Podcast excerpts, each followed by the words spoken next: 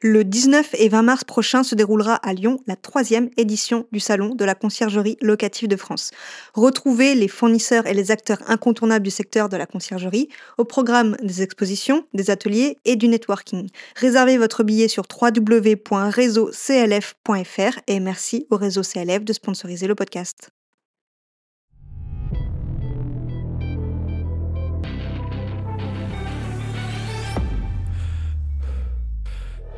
Tu as envie de bâtir une conciergerie à succès Tu es au bon endroit. Je m'appelle Vanessa Guérin. Chaque semaine, retrouve-moi pour parler conciergerie, location courte durée, entrepreneuriat et même quelques anecdotes. En solo ou accompagné, apprends les meilleures stratégies qui vont te permettre de vivre pleinement de ta conciergerie sans sacrifier ton temps. Bon épisode Bonjour à tous, bienvenue dans ce dernier épisode de 2023. J'espère que vous avez passé un super Noël. Moi, ça a été le cas. J'espère également que vous euh, allez passer un super réveillon de fin d'année et que vos objectifs pour l'année 2024 sont écrits ou bien que vous allez le faire prochainement. En tout cas, cet épisode du jour est un best-of des meilleurs conseils qu'il y a eu sur le podcast en 2023. J'espère que vous allez pouvoir prendre des notes et mettre en application tout ça, puisque c'est vrai qu'il m'a pris trois jours à faire cet épisode, du moins à faire des montages sur tous les épisodes de l'année. J'ai sélectionné 15 épisodes et 15 conseils bien précis dans chaque épisode. Donc, ils vont pouvoir vraiment vous aider à soit ouvrir votre conciergerie, soit à vous développer davantage. Donc, je vous conseille de l'écouter peut-être avec une feuille à côté. Si vous ne pouvez pas, ben, vous pourrez revenir sur l'épisode. Hein, de toute manière, ce n'est pas un souci. Avant de démarrer l'épisode, ben, dernier mercredi de l'année, donc comme vous le saviez, au mois de décembre, je faisais gagner le livre Devenir top loueur. Donc c'est le dernier tirage au sort. J'ai fait le tirage au sort juste avant d'enregistrer et la personne qui a gagné, c'est Ma des écoliers, qui a écrit en février des conseils concrets, pratiques, hyper intéressants quand on lance une conciergerie. Merci Vanessa. Donc, Ma des écoliers, je ne sais pas qui tu es. Je t'invite à venir sur Instagram sur euh, la conciergerie podcast et à m'écrire un message privé pour venir euh, réclamer ton livre que je t'enverrai avec grand plaisir. Euh, un livre qui va t'aider à devenir numéro un sur Airbnb. Donc, c'est des conseils applicables que j'avais écrits ben, l'année dernière, il y a un peu plus d'un an et demi maintenant, mais qui sont toujours d'actualité. Bon, ben, je vous laisse écouter cet épisode. il y aura à chaque fois un petit bruitage de transition pour que vous compreniez qu'on change d'épisode. Donc euh, voilà. J'espère qu'il vous plaira. En tout cas, s'il vous plaît, euh, euh, mettez une note sur Apple Podcast, ça m'aidera beaucoup. J'ai passé vraiment beaucoup de temps, donc ça me montrera que vous avez apprécié ce best-of de tous les conseils. Et si ça se trouve, bah, du coup, je ferai la même l'année prochaine si, si, si, ça vous plaît. Mais je vous souhaite une bonne écoute. Petit changement, finalement, j'ai décidé, avant chaque changement d'épisode, de vous annoncer quel est l'épisode en question et le nom que déjà vous puissiez vous y référer si vous voulez écouter la suite et aussi pour que vous sachiez de quoi va parler l'épisode car des fois ce n'est pas très clair vu que c'est que de l'audio. Donc commençons par le premier qui est l'épisode 13, la maintenance dans les logements. Que faire concrètement? Eh bien, vérifier chaque équipement et en priorisant le fonctionnement de la télé, c'est important, d'Internet, ça va être les deux premiers problèmes euh, que vont rencontrer les voyageurs et sur lesquels ils vont se plaindre. L'eau chaude, ça c'est aussi important puisque il peut y avoir des voyageurs qui partent le matin, prennent leur douche. Euh, la femme de ménage effectue, euh, la femme ou le personnel de ménage, hein, je devrais d'ailleurs dire le personnel de ménage, euh, effectue le ménage, utilise de l'eau chaude et du coup, de ce fait, si le renouvellement n'est pas automatique et se fait qu'en heure creuse, il peut manquer d'eau chaude. Donc, dire surtout à vos propriétaires de ne pas utiliser un forfait heure creuse qui se renouvellerait à partir de minuit, parce que ça, ça arrive régulièrement que les voyageurs n'ont pas d'eau chaude en arrivant le soir. Vérifiez également les équipements type machine à café, lave-linge, lave-vaisselle. Ça va être des choses que les voyageurs vont pas toujours euh, utiliser, comme le lave-linge ou le lave-vaisselle, mais s'ils ne fonctionnent pas, ils sauront vous le dire. Détartrer également les équipements type machine à café, lave-vaisselle ou encore machine à laver. Il faut le faire régulièrement. L'usure est importante et euh, le, voyageur ne va pas le faire, il n'est pas chez lui. Il faut également vérifier le bon écoulement de l'eau dans les éviers et euh, savoir si le débit est suffisant également. Puisque du coup, si c'est pas suffisant, c'est peut-être un problème de détartrage à faire. Et nettoyer les canalisations, ça, ça fait régulièrement. Par exemple, mettre du gel déboucheur pour quotidiennement euh, avoir un écoulement normal et pas se retrouver à la fin à devoir faire appel à un plombier. À déjà 20 ans, vous savez que vous allez avoir sûrement des problèmes prochainement. Ne pas hésiter à demander au propriétaire, surtout si c'est un investissement immobilier, il sait qu'il peut le déduire de ses charges, de prendre des équipements de qualité, pas du bas de gamme où vous allez avoir des dépannages à faire régulièrement. La règle d'or dans la maintenance, ça va être la communication, tant avec les propriétaires que vos équipes. Il faut dire et montrer ce que l'on fait au propriétaire, c'est important pour le rassurer. Dire que vous avez fait ça, mais montrer par une photo, une vidéo. Épisode 14, convaincre un propriétaire quand on démarre. Comment convaincre un propriétaire de travailler avec vous quand on démarre de zéro, c'est-à-dire quand c'est notre premier client? Première étape, en amont, il va falloir vous préparer à ce rendez-vous. Il va falloir avoir de quoi montrer lorsque vous rencontrerez votre futur client. Un site web, une brochure. D'ailleurs, le site web, souvent, c'est le premier point d'entrée de votre prospect. Il l'aura déjà vu en amont. C'est par là qu'il va vous contacter. Vous allez lui demander son adresse pour le rendez-vous et donc vous aurez l'occasion de vous préparer pour ce rendez-vous avant euh, ce premier rendez-vous, vous devez vous renseigner sur l'environnement qui entoure le logement, les commerces, les transports, parce que lors euh, de ce rendez-vous, si le propriétaire vous pose des questions, eh vous saurez répondre. Ça vous paraîtrez donc plus professionnel puisque vous avez effectué des recherches. Pendant le rendez-vous, il va falloir que vous montrez votre professionnalisme et votre expertise. Le but va être de rassurer le client sur votre savoir-faire. Et pour ça, il n'y a pas 36 solutions, il va falloir vous former, vous documenter sur des groupes, écouter le podcast par exemple, chercher vos réponses un peu partout sur le net ou même euh, sur les expériences d'autres conciergeries. Vous allez poser beaucoup de questions, vous allez définir les équipements qu'il y a dans le logement et ce qui pourrait manquer. Prenez bien note, comme si vous alliez prendre la gestion demain de ce logement. À la fin de ce rendez-vous, vous expliquez au propriétaire que vous allez le recontacter par mail en lui envoyant un bilan un bilan de combien il peut louer à la nuitée, combien il peut espérer de taux d'occupation et de rentabilité. Vous allez aussi lui donner des conseils sur euh, ce qu'il doit apporter comme équipement, ce qui est nécessaire. Expliquer que s'il veut travailler avec vous, dans ce cas-là, vous allez préparer un contrat, que à telle date vous gérez ce logement, qu'il vous faut, exemple, deux jeux de clés, une boîte à clés, etc.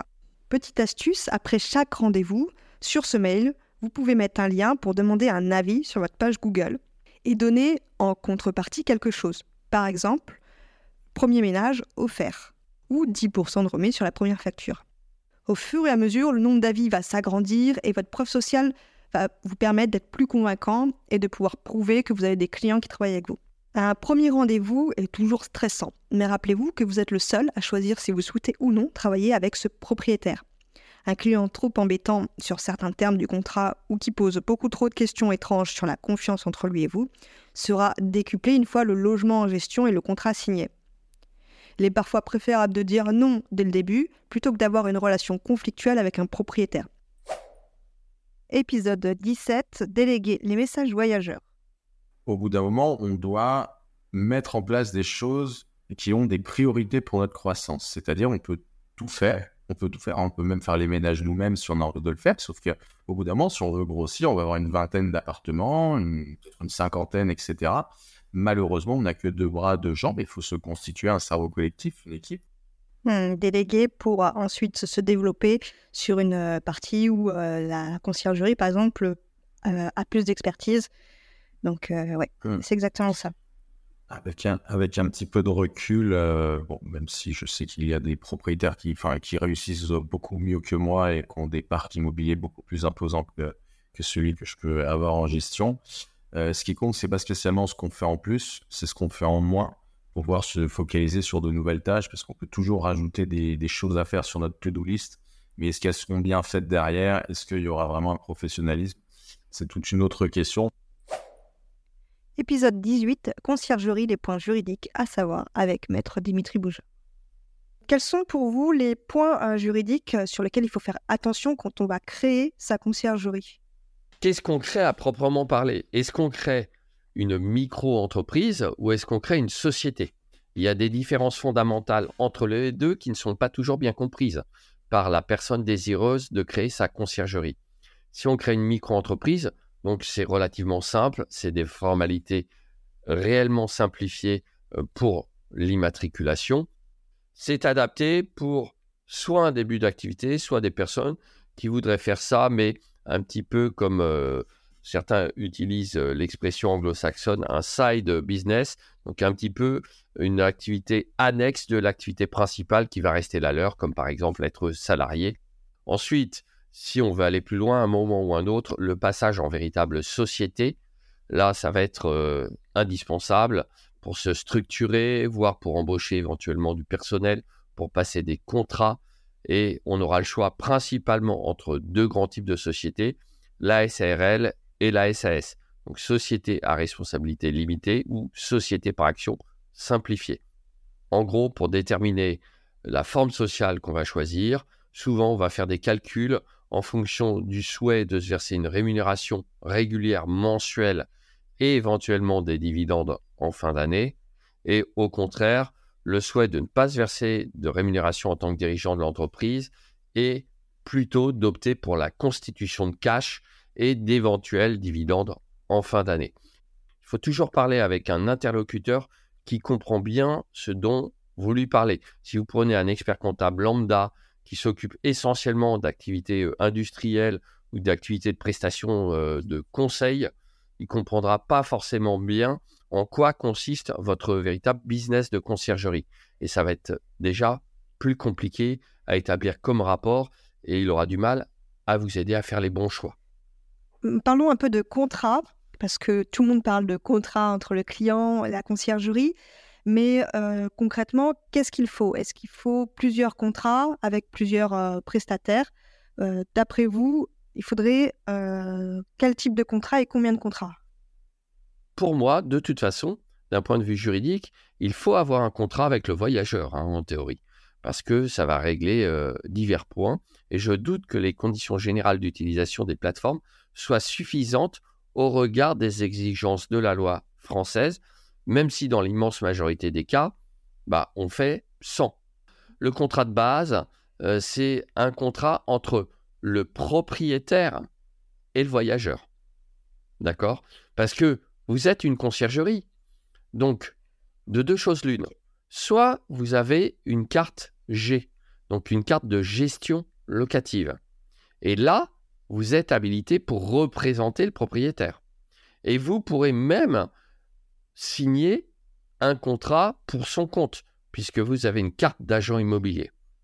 D'accord? Soit vous n'avez pas de carte G, donc vous avez une activité pure de prestation de services de conciergerie, et les rapports ne sont plus du tout les mêmes, puisque vous avez avec le propriétaire du logement un contrat de prestation de service sur lequel je vais revenir dans un instant, et le contrat de location à proprement parler doit lui être conclu normalement directement entre le propriétaire et le voyageur, ce qui peut poser des problèmes pratiques, évidemment. Deuxième type de contrat, contrat avec les prestataires. Donc là, c'est des contrats entre votre conciergerie et vos prestataires de services, parce qu'il est assez rare que le dirigeant de la conciergerie fasse tout lui-même. Alors au début, certes, pour commencer, après, par exemple, il va passer des contrats de prestation de services avec euh, un auto-entrepreneur, enfin un micro-entrepreneur, par exemple, pour le ménage. Il y a certaines euh, euh, femmes de ménage qui sont à leur compte, et donc c'est de la micro-entreprise dans ce genre de cas. il faudra passer un contrat de prestation de service. On peut avoir des contrats aussi avec des partenaires, hein. passer un petit contrat euh, sur de, l'apport euh, euh, de, des commissions en fonction de l'apport d'affaires qui serait fait pour des prestations annexes. Vous pourriez avoir un contrat avec une petite société de taxi ou un indépendant pour aller chercher les voyageurs à l'aéroport, par exemple. on entend souvent dire qu'il ne faut pas faire de contrat avec des prestataires en auto-entreprise parce qu'ils sont en auto-entreprise et qu'il n'y a pas de contrat qui, les lie à la conciergerie. Qu'est-ce que vous en pensez? Alors ça, je pense que c'est une bêtise, puisque quelqu'un qui est en micro-entreprise a quand même une entreprise à proprement parler. Donc, vous comprenez bien que si vous employez une micro-entreprise pour effectuer des prestations, par exemple, de sous-traitance sur le ménage, il va quand même falloir pour moi passer un contrat. Alors, ça ne sera pas un contrat de 15 pages, ça sera un contrat de 2 ou 3 pages, mais par exemple, ça va régler les conditions dans lesquelles l'homme de ménage ou la femme de ménage va venir effectuer le ménage. Sinon, comment est-ce que vous allez euh, euh, imposer le fait, par exemple, que comme les voyageurs doivent partir à 12 heures, le ménage doit être réalisé entre 13 heures et 14 heures, par exemple, date euh, d'arrivée des prochains voyageurs? Bah, il faut bien l'écrire quelque part. Hein. Vous allez l'écrire dans un mail qui va être perdu, euh, que la personne ne retrouvera pas, et ensuite, de mauvaise foi, vous dira Ah non, non, mais moi, vous m'avez jamais dit ça. Allez le prouver que vous aviez, défini ça. Il faut le contractualiser, c'est une source de sécurité juridique pour moi. Passons, si vous le voulez bien, peut-être au contrat qui est pour moi le plus important. C'est le contrat de conciergerie à proprement parler. Ce que je voulais vous partager, euh, et ce qui est extrêmement important pour tout le monde, c'est l'article L215-1 du Code de la consommation. On en parlait l'autre fois ensemble, Vanessa, euh, euh, j'avais lu le chiffre de 3000 sociétés de conciergerie. Mmh euh, et en France, il y a aussi plus de 30 000 agences immobilières. Or, les agences immobilières ne voient pas toujours d'un très bon œil l'activité de prestation de services de conciergerie. Elles ont tendance à penser que c'est une sorte de concurrence déloyale, ce qui est faux encore une fois, puisque la conciergerie ne dispose pas des mêmes prérogatives. Elle n'encaisse pas le loyer pour le compte des clients, elle ne gère pas les dépôts de garantie, elle ne conclut pas le contrat pour le compte du propriétaire et elle ne le représente en aucune façon. D'ailleurs, dans mon contrat, il est précisé expressément non soumis à la loi Hoguet du 2 janvier 1970. Donc ce n'est pas un contrat d'agent immobilier, mon contrat de prestation de services de conciergerie. Et je le martèle à plusieurs reprises dans le contrat pour éviter un risque de requalification. Parce que ça, c'est l'autre piège euh, de, l'activité. Il ne s'agirait pas qu'on vous poursuive pour l'exercice illégal de la profession d'agent immobilier. Et un autre petit conseil que je vous donne, vous qui nous écoutez et qui avez peut-être aussi, du moins, je vous le souhaite, un site dédié à votre activité, un site internet, essayez, dans la mesure du possible, de bannir le terme gestion locative de vos sites internet. Mmh. Qui fait de la gestion locative les agents immobiliers. Vous ne pouvez pas faire de gestion. Mmh, on a parlé de contrat, mais quels sont les autres aspects juridiques pour protéger sa conciergerie? Eh bien, là, là clairement, hein, c'est une activité professionnelle, donc vous devez avoir une assurance responsabilité civile professionnelle, tout simplement. Quand on prend en gestion, même si on ne doit pas dire ça, un nouveau logement et qu'on fait signer notre contrat au propriétaire, est-ce qu'on ne doit pas s'assurer que c'est bien le propriétaire, justement? Et si oui, euh, comment faire? Ah oui, ah bah oui, bah alors ça, justement, euh, je crois que euh, il me semble que j'ai prévu quelque part de demander, enfin que, que vous prévoyez de vous assurer que c'est bien le propriétaire en demandant soit le dernier avis de taxe foncière, soit l'attestation de propriété qui est remis lors de chaque achat immobilier. Mais en tout cas, je, vous invite à le faire. Épisode 19, 60 logements partout en France avec Samba Sissoko. Comment tu gères à distance tes logements? Je passe que par les sociétés ah en tant que euh, prestataire. Voilà. Comme ça, si jamais ils, ont un agent qui est malade, et eh ben, ils en trouvent un deuxième. Ouais, c'est vrai que c'est plus simple. Par contre, ça a un Bah après, le coût est répercuté sur les réservations. C'est toujours le voyageur qui paye les frais de ménage. Mais il te faut plusieurs biens dans une ville, j'imagine, pour que l'entreprise de ménage euh, travaille avec ta conciergerie? Ou un seul suffit? Pas forcément. Moi, je pars, euh, moi, je suis très transparent avec mes équipes. Je leur dis, voilà, écoutez, moi, je m'implante dans cette ville. Pour l'instant, c'est mon premier bien. Si ça se passe bien, il y en aura d'autres par la suite. Toi, tu n'es pas sur place. Par exemple, imaginons à Bordeaux, tu trouves du coup une entreprise de ménage et euh, tu as quelqu'un d'autre sur place aussi qui gère? Non, juste non tu fais toi à distance. Ok. Voilà, c'est ça. Ensuite, je les pilote à distance. Après, s'il faut, je peux me déplacer quand il y a des urgences, mais euh, en général, c'est plus sur les deux premiers mois, je me déplace souvent pour vraiment manager mes équipes, regarder qu'ils fassent bien le ménage. Voilà, je mets des process en place. Mais ensuite, après, euh, je fais tout à distance. Ok. Et du coup, comment les, comment les clients propriétaires te trouvent? Parce que À la base, euh, tu as créé ta conciergerie en Ile-de-France, c'est ça? À la base? C'est ça, à Paris. Voilà. Mais en Et fait, moi, je- Bordeaux, par exemple, tu te trouves comment? Sur Bordeaux, c'est en général bouche à oreille. Sinon, ils cherchent conciergerie sur euh, Google et je suis bien référent. Donc, tu rencontres chaque propriétaire au- en amont. Hein. De la Voilà, c'est ça. tu as eu rapidement des clients? Non, je vais pas dire rapidement, ce serait mentir. hein. Franchement, les, les, les quatre premiers clients, c'était super compliqué parce qu'on n'a pas de. En fait, on ne peut pas prouver notre travail parce qu'on n'a pas de biens qui, euh, qui sont en gestion dans la société. Ils nous demandent beaucoup bah, des avis clients, on n'en a pas beaucoup. Il faut qu'on fasse nos preuves, en fait. Pour trouver quatre clients, j'ai dû mettre peut-être trois mois. Pour être honnête, euh, c'était pas mal d'appels, pas mal euh, de rendez-vous qui, qui n'ont pas abouti. Mais voilà, après, il faut persévérer, il faut. tu, tu dirais tes galères au début, c'était du coup la notoriété C'est ça? Ouais, c'est ça. Parce qu'en fait, les clients vont sur Internet, il n'y a pas de commentaires. Ils vont sur votre page Airbnb, il n'y a pas d'annonce.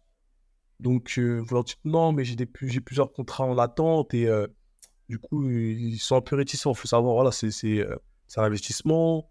Ils, euh, ils sont en tête sur plusieurs années. Donc, euh, ils choisissent bien les conciergeries avec qui ils travaillent. hein. Tu vas nous expliquer comment tu as fait pour avoir 60 logements? Est-ce que c'est arrivé d'un coup? Non, ça se fait progressivement. Ça a été Ok. 4 biens, ensuite 10, ensuite 30. Bah, des fois, je perds des contrats, je suis, je suis redescendu à 10 biens.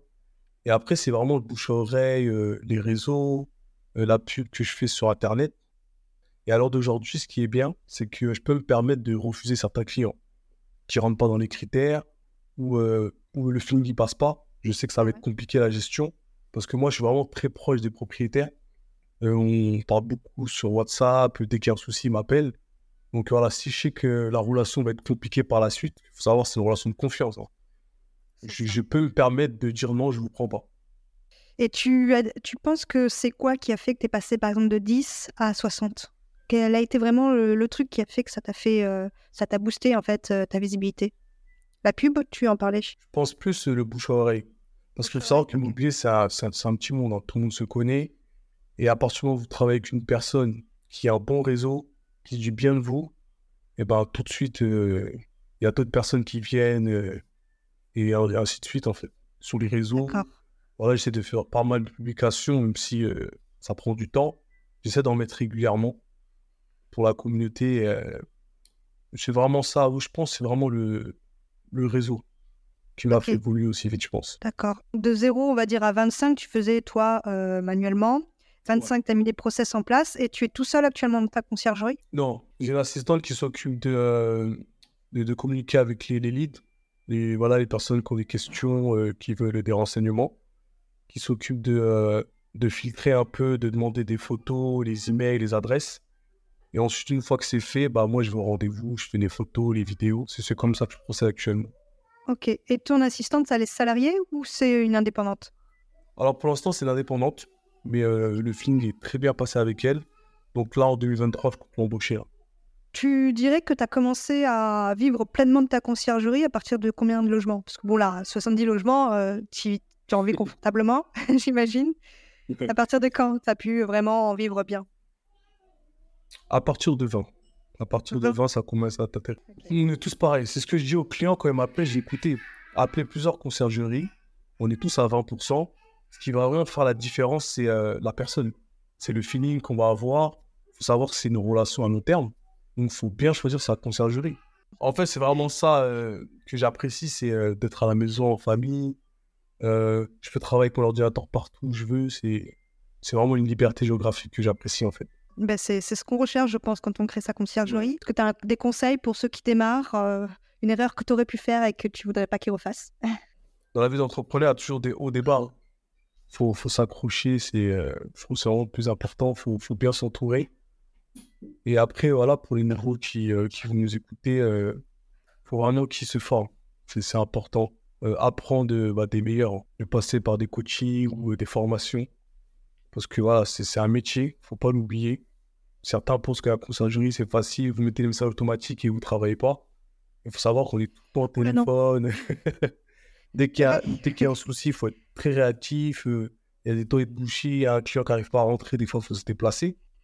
Sinon, il faut reloger le client. D'ailleurs, on n'en a pas parlé, mais comment fais-tu quand ça arrive, ce genre de problème, quand tu es loin? Je reloge. euh, je ne me prends pas la tête, c'est euh, je reprends Airbnb euh, aux voyageurs. Un Airbnb que tu gères, c'est ça? Ou sinon, un Airbnb sur. Non, si tous mes logements sont réservés dans la ville, je vais sur Airbnb, je commande Airbnb, je lui envoie les codes d'accès, je peux une entrée autonome. Le temps de régler le souci, en fait. Vraiment. Ah oui, mon point fort, c'est la réactivité. C'est ce qu'ils apprécient, mes clients. C'est que je suis très réactif. Dès qu'il y a un souci, euh, des fois, ils m'appellent, ils sont un peu en panique, c'est normal. Hein. Bah, Je leur dis non, c'est bon. Le client, j'ai déjà relogé, euh, j'ai envoyé les codes, vous inquiétez pas, euh, c'est déjà géré, quoi. J'ai déjà fait appel à un plombier, il intervient demain matin à 10h. C'est vraiment, voilà. C'est dès qu'il y a un souci, je le règle rapidement. Ah oui, j'étais en train de te demander, euh, tes prestataires, ben, par exemple, ta toilette bouchée, Ouais. tu passes par qui? Tu, tu passes où? Sur passe- plateformes? Ouais, les plateformes, ouais. il y en a plein. hein. Euh, Il y a. euh, parles aux je me propose, Allo Voisin, Ouais. Udio, Le Bon Coin. En fait, si tu veux, je cherche des, des artisans locaux. Voilà, locaux, des plombiers. euh, je leur dis, voilà, moi j'ai plusieurs Airbnb, je vous appellerai souvent. Et voilà, ils me font des forfaits. Ok. Donc oui, après, tu fais des partenariats du coup Ouais. avec eux. Ouais, on fait des partenariats. Et ils sont très réactifs. C'est ce que j'aime bien. C'est dès qu'il y a un souci, ils se déplacent. Épisode 25 plus 42 logements en 3 mois avec Fabien Béjot. Aujourd'hui, là, on est à 182 et on monte à une croissance de 5 par semaine. Et à préciser aussi, ce qu'on s'était vu en off, tu n'as pas de salarié, tu es seul dans ta conciergerie. Non, j'ai un salarié. J'ai un salarié. Ah, t'as un salarié. En fait, j'ai un salarié qui fait mon travail. Donc, en fait, si moi, je ne travaillais pas ailleurs, parce que j'ai d'autres sociétés et je travaille aussi beaucoup avec PassePass, euh, si euh, j'avais pas d'autres sociétés, si j'avais que ça, c'était mon seul métier, je pourrais le gérer, gérer tout seul parce que mon salarié euh, le gère tout seul toute la semaine. Moi, je travaille deux jours par semaine, je suis juste d'astreinte. Aujourd'hui, je suis au travail. Voilà, moi, je discute avec toi, mais je suis au travail, je dois juste garder mon téléphone à côté de moi au cas où une aide ménagère a un problème. Voilà, au cas où un voyageur a un problème, je dois être là. Mhm. Mais sinon, euh, je travaille pas le reste de la semaine. Alors, au début, tu n'as pas eu 50 182 logements d'un coup. Comment c'est arrivé? C'est arrivé très vite, j'imagine, mais quels ont été les paliers et quelles difficultés tu as rencontrées? Alors, c'est arrivé assez vite. Moi, j'ai déjà mis les miens, j'en avais trois. Je me suis testé comme ça avec les miens, où j'ai vu comment marchait Airbnb. J'ai vraiment poussé le truc à aller voir comment marchait Airbnb. Le but est de faire de la rentabilité pour les miens. Quand j'ai maîtrisé cette rentabilité, j'ai commencé à prendre des propriétaires et j'ai démarché. J'ai beaucoup, beaucoup démarché au début. Et puis après, le bouche-oreille fait son effet. Après, euh, j'ai eu un super site internet. Puis, euh, je suis pro Airbnb. Je travaille que avec Airbnb. Ah oui, En fait, dès le, début, euh, dès le début, je me suis fixé un cadre où j'ai dit je sortirai pas de mon cadre. La conciergerie facile, parce que j'ai fait les erreurs, hein, mais arrivé à 20 logements, je me suis recadré. J'ai dit qu'est-ce qui, qu'est-ce qui me prend du temps et qu'est-ce qui fait qu'aujourd'hui, à 20 logements, euh, si j'en voulais du coup 40, il faudrait que je travaille deux fois plus. Et qu'est-ce qui fait que je peux garder qui ne me doublera pas mon temps de travail? Mm. Donc, j'ai retiré tout ce qui est multiplateforme. Euh, j'ai retiré du coup les cautions, euh, j'ai retiré beaucoup de choses comme ça qui m'ont permis d'avoir du temps en automatisant. Et le temps que j'ai eu grâce à PassePass, tout ce qui m'a amené en automatisation, je l'avais pour démarcher, rencontrer des voyageurs, euh, rencontrer des propriétaires, pardon, et Mhm. puis euh, surtout me professionnaliser. Je me suis rendu compte en allant avec des concurrents d'autres conciergeries où il y a des propriétaires qui nous faisaient venir à trois conciergeries sur un appartement pour nous mettre dans la concurrence. Euh, le jour où je suis arrivé là, c'est ma première expérience de qu'est-ce qu'on fait tout ça, qu'est-ce qui pourrait nous différencier, c'est qu'on est tous Ouais. arrivés les mains dans les poches. Euh, en disant, euh, voilà l'appartement, il est beau, c'est bien. Alors euh, aujourd'hui, je me déplace plus les mains dans les poches, je me suis fait des plaquettes, je me suis professionnalisé comme une agence immobilière. Et du coup, c'est ce qui fait la différence auprès des propriétaires. C'est comme ça que tu convertis le plus finalement. en- C'est comme ça que je convertissais le plus, c'est ça. Après, c'est des propositions commerciales. Ouais, c'est ça. Après, c'est exponentiel. La conciergerie, plus vous en avez, plus on vous en demande. Parce qu'il y a toujours le copain du copain, de la copine, de la famille, du cousin qui, qui a, qui a un appartement. Au final, quand on regarde autour de nous, tout le monde a un appartement euh, qui traîne. Donc Mhm. euh, voilà, beaucoup de gens, on est conseillé par beaucoup de gens. Si en plus vous êtes pro et que vous faites tout bien, ben, vous êtes vraiment conseillé. Hmm. Et que disent les propriétaires quand tu leur dis ce sera que Airbnb? Euh, ben, ils me demandent pourquoi. Ils me demandent Mhm. pourquoi. Ils aimeraient mettre sur Booking. Donc, euh, j'ai mes arguments qui sont expliqués sur ma plaquette commerciale. Oh, que je leur euh, redis. J'ai, j'ai mes arguments, mais des bons arguments qui pour moi sont des bons. hein. Multiplier les plateformes n'est pas multiplier la réservation. Il n'y a que 30 jours dans un mois. Euh, si vous êtes que sur Airbnb, vous réserverez que sur Airbnb. Si vous êtes sur Booking, vous réserverez que sur Booking. Si vous êtes sur les deux, vous partagerez vos calendriers. Donc, vous ne serez pas bien placé dans euh, ni l'une plateforme, ni l'autre plateforme. Voilà, ça c'est ma théorie. C'est ma théorie qui est vérifiée. Alors, euh, je sais que je me fais insulter des fois quand je dis ça parce que tout ce qui se dit sur Internet, c'est l'inverse de ce que je dis moi. mais pour l'avoir essayé et un grand nombre, euh, quand euh, des clients à moi, parce que je fais du coaching et de la formation, quand des clients à moi sont sur deux plateformes et qu'on les reconvertit sur une seule plateforme, eh ben, ils se rendent compte qu'ils remplissent sur une seule plateforme autant que sur une plateforme. Ouais. Mais est-ce qu'il t'arrive de reprendre des annonces des fois? De, de reprendre annonce propriétaire, je recrée toutes mes annonces sur mon compte. Ah d'accord, ok. Tu crées, euh, tu as un, un compte conciergerie. J'ai un compte énorme où il y a tout dessus, mais du coup, ça fait qu'on pèse chez Airbnb, on a un grand compte, on a une conseillère particulier. Euh, voilà, on- D'accord. c'est mieux que d'être, euh, d'avoir plein de comptes de, propriétaires. J'ai un seul compte. D'ailleurs, c'était une, question que je me posais à titre personnel, si on pouvait créer un compte conciergerie avec des comptes des RIB propriétaires. Ouais, alors c'est même pas un compte conciergerie, moi c'est un compte, euh, c'est mon Perso, oui. compte. Moi je voyageais à Airbnb, hein, j'ai pris ce compte-là, j'ai mis mes appartements dessus, ensuite j'ai mis ceux de mes clients, j'ai appelé Airbnb, ça ne pose pas de problème, mon comptable m'a dit ça ne pose pas de problème, mais on peut sur Airbnb rentrer un appartement et l'affilier à un compte bancaire. Ça c'est possible. Ok. Mais c'est-à-dire que si un jour le client arrête, par contre, il peut pas récupérer son annonce, c'est ça? Non, mais en fait c'est pas son annonce, c'est mon annonce parce que c'est moi qui a Ouais. travaillé, c'est moi qui a pris les photos, c'est moi qui a créé l'annonce euh, au 4 quarts avec mon expérience, avec mon savoir-faire, c'est moi qui a généré ces notes-là, c'est moi qui a les remerciements. Et le propriétaire va pas récupérer les fruits de mon travail. S'il veut arrêter, il s'en va, mais il recommence à zéro. Euh, Toi, euh, c'est le linge du propriétaire au début, et maintenant c'est euh, ben, Non, ça, Elise. ça a jamais été là, ça a jamais été, jamais été le linge du propriétaire. Jamais. J'avais acheté mes jeux de drap. C'est, C'était un de mes arguments concurrentiels quand j'ai commencé. Ah d'accord. Le problème pour les propriétaires, c'est ces fameux jeux de drap Eh qui se tachent, qui s'usent, qui s'abîment. Et eux, du coup, quand ils payent déjà l'électricité et qu'ils rachètent des jeux de drap tous les ans, voilà, faut toujours penser au propriétaire. Le propriétaire, il doit tenir une rentabilité. Il faut pas lui casser sa rentabilité. Déjà, l'électricité, ça lui coûte cher. Donc, on avait trouvé des méthodes pour ça. En fait, euh, tout ce qu'on amène en plus au propriétaire, c'est ce que les autres conciergeries n'ont pas pensé. C'était là la, la plus concurrentielle et ma Mhm. pub que je faisais. C'était que je travaillais comme un propriétaire. Je suis propriétaire, donc je connais les problématiques. Ton plus gros problème, ça a été le linge au départ, tu disais, euh, la gestion des plannings, Ouais, c'est ça. Après, c'était la facturation. Alors, la facturation. la et tout ça, facturation. en fait, tu l'as, as euh, éliminé ces problèmes en créant ça dans Passe-Passe finalement. C'est ça. Il y a eu un autre problème aussi avant la facturation. C'était, j'étais en côte avant cette fameuse facturation. Jusque 15 logements, 16 logements, j'étais en côte parce qu'en fait, euh, les propriétaires sont obligés de devoir voir leur calendrier. Donc, euh, j'étais, la seule moyen que j'avais à l'époque, c'était de les mettre en côte sur Airbnb pour qu'ils voient leur Mhm. calendrier. Donc, c'était mon annonce à moi, mais je les acceptais de les mettre en côte.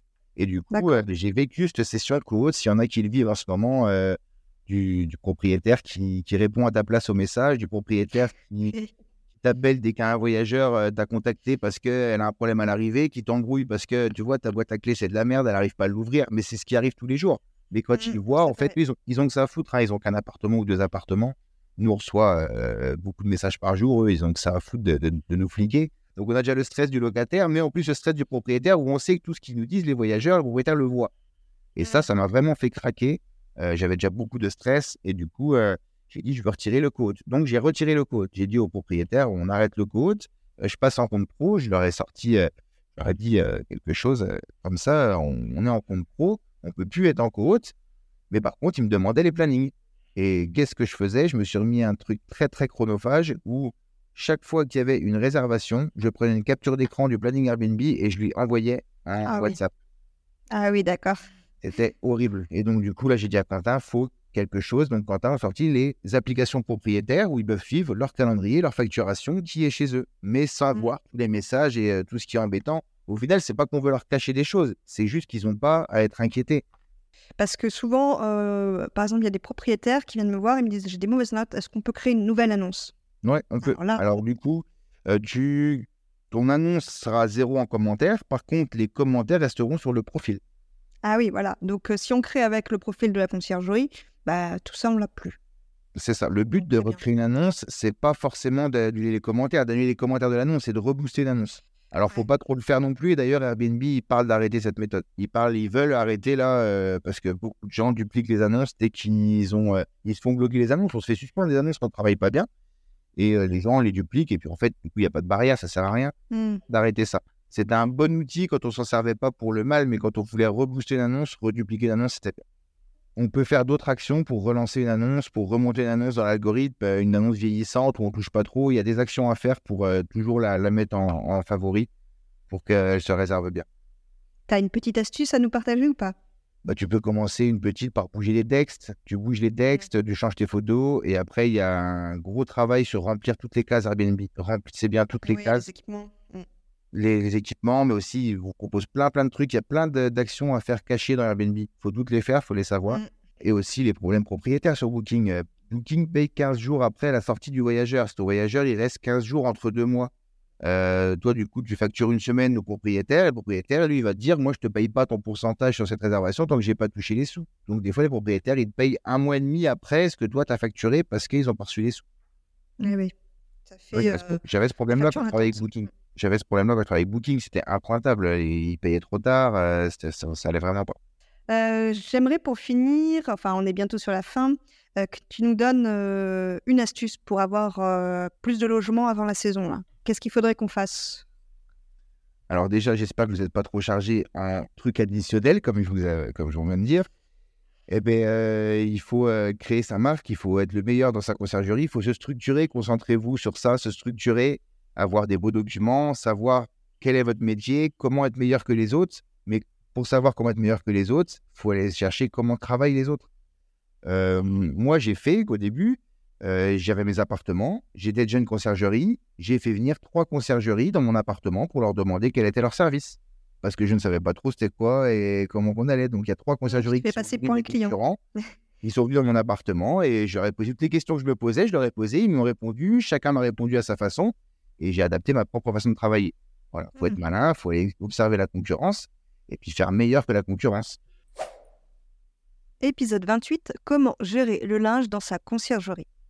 Première façon de gérer son linge dans la conciergerie, je dirais quand on a peu de logements, quand on démarre, on peut nettoyer le linge des propriétaires soi-même dans une laverie ou bien même chez soi.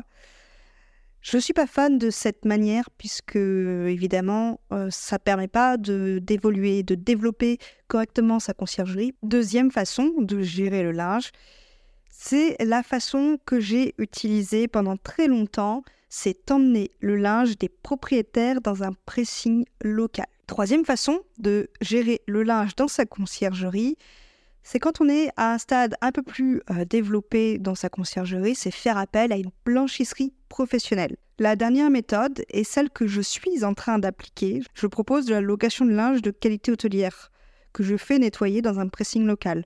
En fait, je vais acheter du linge, que je vais louer au propriétaire et je ferai toujours le nettoyage en pressing. L'avantage, c'est qu'il n'y a pas de problème de stock si j'en commande suffisamment. Il faut bien faire l'inventaire des lits et aussi des tailles, bien faire attention. Et avec l'expérience, vous saurez à peu près combien de linge il vous faudra. L'avantage aussi, c'est qu'il n'y a pas de perte de linge des propriétaires. C'est aussi pour ça que je change de logistique parce que le linge était souvent perdu. Donc je ne sais pas si c'est les voyageurs, si c'est le personnel de ménage ou si c'est le pressing. Et bien sûr, le propriétaire se retourne contre moi, forcément parce qu'il lui manque du linge. L'autre avantage, c'est que c'est euh, du linge de qualité hôtelière et l'usure va être moins rapide. C'est aussi une qualité supérieure pour le voyageur. Le principal inconvénient, c'est qu'il faut tout de même un gros budget pour l'achat de linge. C'est assez onéreux Épisode 29, 30% de revenus en plus avec la tarification dynamique. Tu vas peut-être pouvoir nous expliquer euh, le terme revenu management, qu'est-ce que c'est? Ça peut être un peu flou pour certains. Bah, ça englobe pas mal de choses. La tarification dynamique, c'en est, une. Mmh Après, c'est euh, c'est un, un sujet à part entière. Je dirais c'est un métier à part entière. Ça englobe la, la distribution, le, sur quel channel on va envoyer nos, nos annonces, est-ce qu'on notre nos sites de réservation en direct, enfin ça englobe aussi euh, les photos, le marketing, la satisfaction client. C'est plein de choses réunies dans un seul et même mot. Mmh. Euh, et nous, c'est vrai que sur la tarification dynamique, c'est le mot le plus souvent utilisé sur le, sur le marché français et c'est souvent par là que ça commence. L'idée, c'est de suivre le, le, marché en temps réel, donc de suivre l'offre et la demande en temps réel pour que les prix s'ajustent automatiquement en fonction de ça. C'est quelque chose qui fonctionne très bien sur la location courte durée. L'idée, c'est de suivre les tendances d'occupation de votre secteur de manière assez précise, dans le sens où euh, si je prends euh, euh, je sais pas, Bordeaux, par exemple, je vais pas comparer les tendances d'occupation de Bordeaux avec Arcachon ou avec Périgueux, par exemple. C'est vraiment mmh. des tendances d'occupation très différentes. Et même au sein d'une ville, un logement en une chambre va pas se louer de la même manière qu'un logement 2, 3, 4, 5 chambres. Oui, bien sûr, du standing aussi. Mmh. Ouais, et puis les, fenêtres de réservation seront pas les mêmes, les types de séjours minimum seront pas les mêmes. Donc tout ça, faut, faut avoir la capacité de l'intégrer dans des algorithmes de prix. Il y a des périodes de l'année où l'offre va être beaucoup plus élevée. Du mmh. coup, le marché va être beaucoup plus concurrentiel. À l'inverse, il y a des moments où la demande va être beaucoup plus élevée que, que l'offre. Et du coup, ça va être un marché où, à un moment où il faut aller capturer des prix moyens d'habiter beaucoup plus élevés et maximiser vos revenus. et ça, c'est difficile de le faire manuellement. Je voudrais plutôt parler de, des avantages de la tarification dynamique. Pour toi, quels, quels sont les avantages euh, principaux d'utiliser ça? Gagner du temps, déjà gagner du mmh. temps dans la gestion des prix. Euh, c'est vrai que c'est un travail très chronophage. Quand on a envie de bien le faire, euh, il faut mmh passer beaucoup de temps sur ses prix chaque jour. Et souvent, les... c'est pas ce qu'il y a de plus intuitif euh, au niveau des, modifications de prix, sur les... soit sur les plateformes ou soit sur les, les logiciels de gestion. donc, pour, être... pour faire un travail efficace, il faut y passer beaucoup de temps. Donc, la tarification dynamique, ça va vous faire gagner du temps parce que toute une, la logique euh, et les données historiques sont automatiquement analysées. Il n'y a plus qu'un travail de supervision à faire. Euh, au niveau des résultats, très intéressant, les résultats qu'on observe, euh, ceux qui passent, et, et c'est même pas Beyond qui le dit, on a des articles qui sont diffusés par d'autres sociétés qui, qui, ont, fait des études sur des portefeuilles qui n'utilisent pas de données ou d'outils de, tarification dynamique dans leur stratégie de prix versus ceux qui l'appliquent euh, génère jusqu'à 40% de revenus additionnels. En fait, tout le monde peut mettre une annonce sur Airbnb demain et mettre des photos sympas et mettre un prix et louer. Ça, c'est mmh. pas problématique. L'idée de la tarification dynamique, c'est de vous faire gagner plus d'argent. Épisode 30, se faire connaître dans sa ville quand on démarre de zéro. Imaginons que je crée tout juste ma conciergerie, j'ai encore zéro client. Qu'est-ce que vous mettriez en place pour se faire connaître? Déjà, pour commencer, il faut savoir euh, qui, quel client tu vas avoir. C'est vraiment, euh, c'est vraiment le, la base de la base, c'est de se dire à, quel, à qui je vais m'adresser, qu'est-ce que je vais leur vendre et comment je vais leur vendre. Donc, du coup, une fois qu'on a déterminé tout ça, on va travailler sur, euh, bah, c'est les bases du marketing, mais on va, travailler sur son, son, positionnement et se dire mmh. euh, sur son positionnement et sur ses cibles. On va pas travailler de la même manière si on vise des studios que si on vise des villas de luxe. Donc ça, c'est important de l'avoir en tête dans la création de, sa communication pour aller chercher cette et de ça va en découler euh, la création d'une marque, euh, d'un logo euh, et d'un nom d'entreprise en fait. Tout ça, ça va être ça va être packagé par rapport au positionnement. Et une fois qu'on a ça, là, on peut réfléchir aux premiers outils qu'on va mettre en place pour aller capter ses clients. Il y en a qui sont essentiels. On pense souvent. Qu'est-ce que tu veux dire par outil? Les outils de communication, c'est-à-dire on mmh. pense souvent à, avoir un site internet, ah, on pense aussi à avoir une plaquette commerciale, euh, des cartes de visite. Ça, c'est vraiment les outils de base qui vont nous servir à la prospection. Euh, je dis ça va nous servir à la prospection parce que souvent on pense que quand on va développer des outils en communication, c'est des outils qui vont attirer des clients vers nous. Et dans un premier temps, quand tu, l'hypothèse que tu as émise, c'est j'ai zéro client, il faut que j'aille, euh, comment je fais pour en avoir Eh ben, il faut se faire connaître. C'est pas euh, les outils qui vont attirer les clients, c'est parce qu'on a des outils qu'on va pouvoir aller voir les clients. Et donc, on est d'abord dans une phase de prospection. On va aller à la rencontre de, de ces clients, euh, que ce soit des rencontres terrain, que ce soit des rendez-vous qu'on réussit à obtenir. Et finalement, tous les outils qu'on a mis en place, ils vont appuyer euh, cette, cette, phase de prospection. Un site internet, par exemple, va permettre de rassurer un client, un, prospect qu'on aurait eu en rendez-vous et qui a besoin d'avoir plus d'informations. Ça donne un petit mmh. côté professionnel. Quand on va démarcher euh, des, son réseau, on n'est pas encore connu, laisser une carte de visite, ça donne une bonne image. C'est quand même mieux que de la transmettre sur un bout de papier. Euh, avoir une brochure, quand on va avoir un, un futur partenaire, c'est euh, quelque chose qui va permettre de guider le, rendez-vous, de guider l'entretien. Donc en fait, les outils, dans un premier temps, pour capter des clients, c'est du support. C'est pour vous aider à, convaincre les clients. C'est dans un deuxième temps, quand on a déjà quelques clients et qu'on commence à être connu, que ces outils vont permettre d'attirer. Euh, si on prend le cas du site Internet, on va pouvoir faire du travail de référencement, euh, que ce soit avec du mmh SEO, que ce soit avec de la stratégie de contenu. Et là, on va pouvoir attirer. Et c'est là où aussi, après, euh, quand on va avoir une certaine notoriété, qu'on va avoir un certain référencement sur son site, qu'on va pouvoir être en attente de prospects. Mais vraiment, dans un premier temps, finalement, ça, ça repose beaucoup sur la prospection. Voilà. Il faut pas avoir peur. Euh, il faut pas avoir peur de prendre son téléphone, d'aller à la rencontre, de prendre euh, des râteaux. Hein. Clairement, la prospection, c'est beaucoup ça. Mais pour éviter les râteaux euh, et pour maximiser son, taux de conversion, finalement, ben, il faut avoir les bons outils pour prouver sa légitimité, prouver son professionnalisme.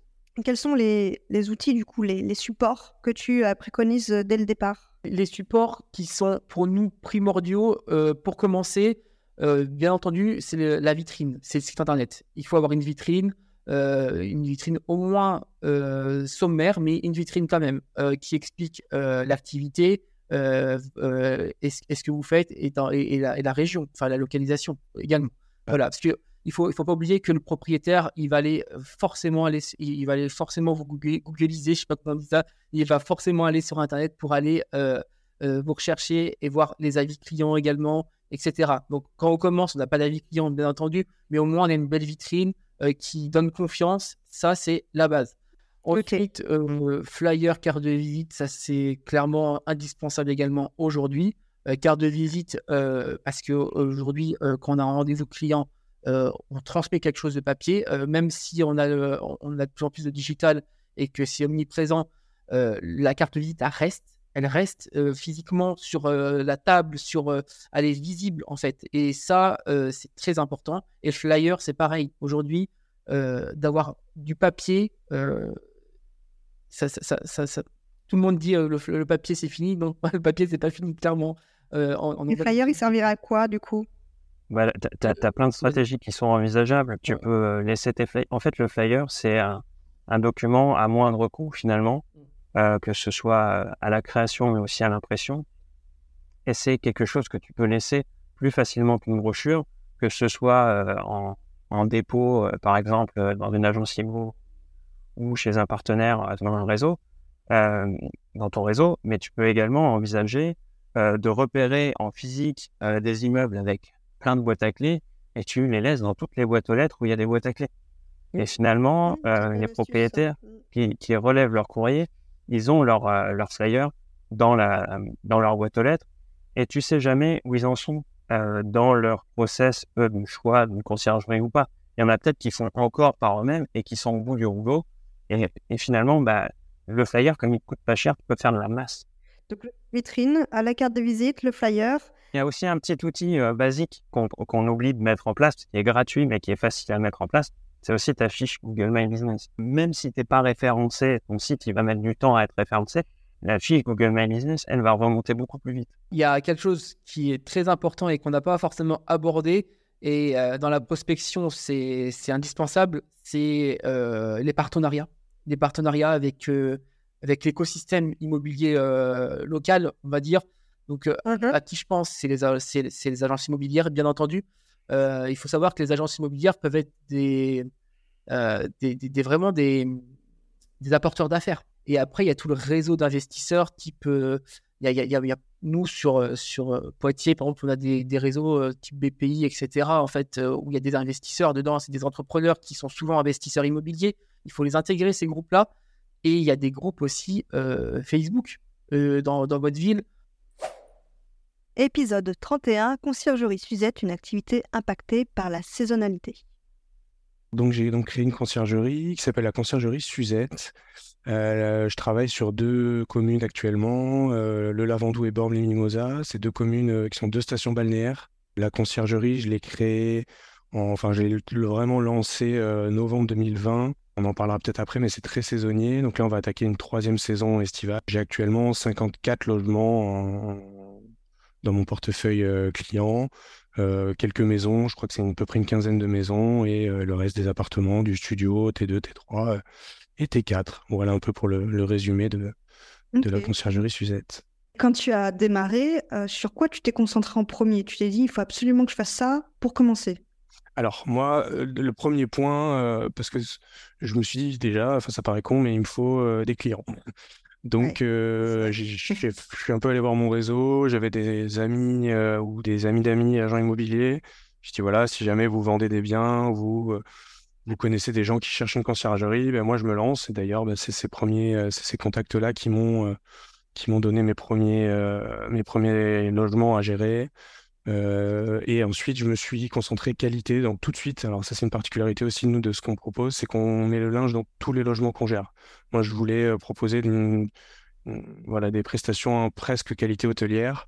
Mmh euh, bon, évidemment, on peut pas faire le petit déjeuner et faire le ménage tous les jours comme dans un hôtel, mais je voulais que les gens arrivent, il y ait les draps, il y ait les petites serviettes, les capsules de café, etc. Donc ça, c'était un des points aussi sur lesquels je me suis concentré parce que je voulais, euh, moi c'est comme ça que j'ai envie de voyager, donc je voulais proposer ça dans ma, dans ma conciergerie et que les gens arrivent. Euh, alors les tout premiers, euh, les tout premiers, les toutes premières pardon locations, j'ai mis des, des, petites, des petits apéros, une bouteille de vin pour une mmh. location de deux nuits. Enfin, au début, je, calculais un peu mal mes, mes marges, mais au début, j'ai tout mis pour qu'il soit bien et qu'il n'y ait pas de soucis. Euh, je crois qu'on l'a tous fait. Ouais, je pense aussi, mais voilà, ça fait partie un peu du, du cheminement. Mais euh, voilà, donc vraiment, là, pour répondre clair, plus, de manière plus synthétique à la question, c'était euh, qualité de l'accueil. et du coup, forcément, ça va avec qualité du ménage. tu as plusieurs offres dans ta conciergerie ou tu as une offre unique? Alors, maintenant, j'ai plus qu'une offre unique, mais historiquement, enfin, au début, j'en avais deux. j'ai une offre de gestion complète que j'ai toujours. Euh, donc euh, création d'annonces, euh, linge compris, remise de clés, linge compris effectivement, qui n'est jamais en option et qui est toujours compris. En fait, la, partie promotion, elle est assez simple. j'ai la chance, je crois, de. c'est difficile, j'ai pas trop de recul, mais j'ai l'impression qu'il y a beaucoup de demandes. Euh, et du coup, moi, je fais très peu de promotion. Euh, je fais un post Instagram par an, euh, peut-être. J'aimerais que ce soit mieux, mais sachant que j'ai bossé dans la com en plus. Mais je prends pas trop le temps. Donc, j'ai simplement, je crois, un site qui est pas trop mal référencé. Et du coup, j'ai pas mal d'appels entrants. Mais pareil, ça, ça va être un point aussi à, à gérer. je me déplace beaucoup pour aller visiter les logements, parce que maintenant, on sélectionne les logements qu'on prend en gestion. Euh, et j'aimerais me déplacer un petit peu moins parce que, euh, parce que des fois j'y vais et en fait euh, je reste cinq minutes et je dis que je peux pas, que je pourrais pas prendre en gestion et voilà, ça fait quand même un déplacement pour mmh. rien, ça fait finalement perdre du temps. mais du coup, la, promotion en fait c'est presque que du référencement et de l'appel entrant. Euh, et voilà. après, la partie commerciale, bah, c'est aller voir les logements, euh, euh, tout préparer. Généralement, c'est deux, trois rendez-vous pour avoir bien toutes les infos, signer le contrat, récupérer les clés, voir s'il mmh. y a nécessité de faire un ménage de, de début de collaboration. voilà, un peu tous ces points-là. Tu parlais de, de référencement, de récupération de, de clients via les appels entrants. Mais par où, en général, arrivent tes prospects? Uniquement sur ton site web? Alors, euh, pas que, mais principalement, je pense que en fait, c'est Google, ils voient la petite fiche Google euh, et du coup, ils appellent.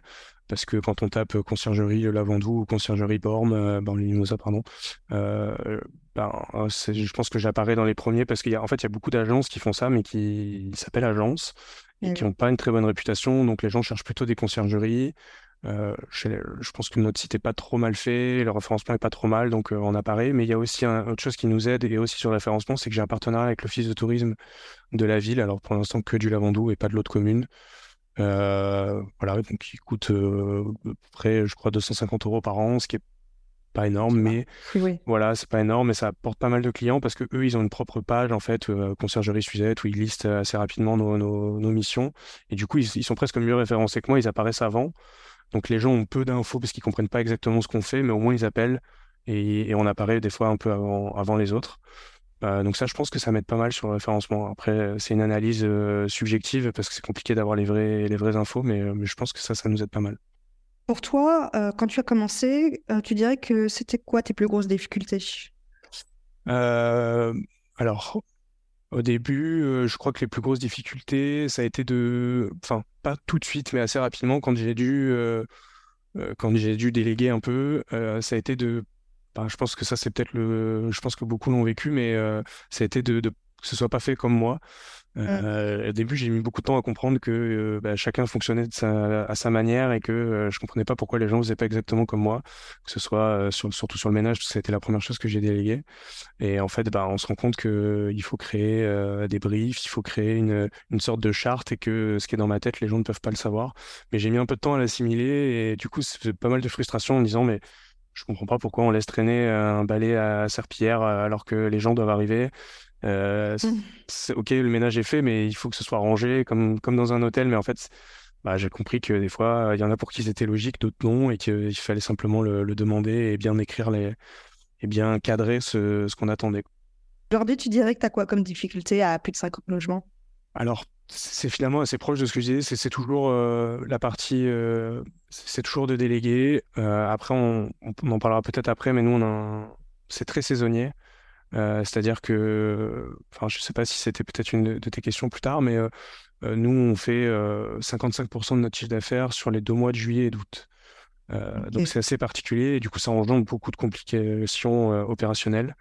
Et c'est, voilà, il faut s'adapter à ça et c'est peut-être, je crois, la chose la plus, la plus difficile qu'on ait à faire. Quel est ton quotidien en haute saison et en basse saison finalement alors, euh, donc déjà, il y a une particularité, euh, c'est que là, par exemple, depuis un mois, depuis le 1er avril, je ne prends plus de nouveaux euh, contrats, de nouveaux clients, parce que on va rentrer dans une période opérationnelle très compliquée. Donc, je veux être complètement focus sur la partie opérationnelle. Comme je le disais, nous, on, prépare les draps dans, dans chaque logement.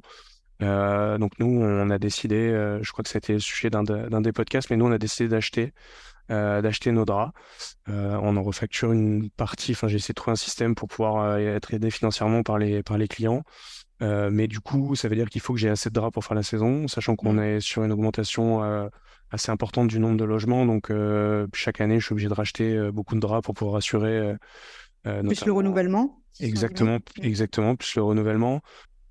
Euh, à partir du mois d'avril, on se concentre sur l'opérationnel, recruter nos dernières aides ménagères pour pouvoir assurer la saison, euh, vérifier qu'on ait suffisamment de draps, euh, bah, finir de mettre en ligne les logements parce que mine de rien, ça prend du temps et on les met sur, sur trois plateformes, enfin en plus de notre site internet, sur trois plateformes que Booking.com, Airbnb et Abritel. Donc ça, ça, bah, tout le monde ça va parler, je pense, aux, gens qui nous écoutent, mais voilà, ça, ça prend du temps et ça multiplie le, nombre de, missions. Donc euh, là, voilà, j'arrive quasiment au bout, presque tout est en ligne, presque toutes les photos ont été faites, donc on peut vraiment se concentrer sur l'opérationnel.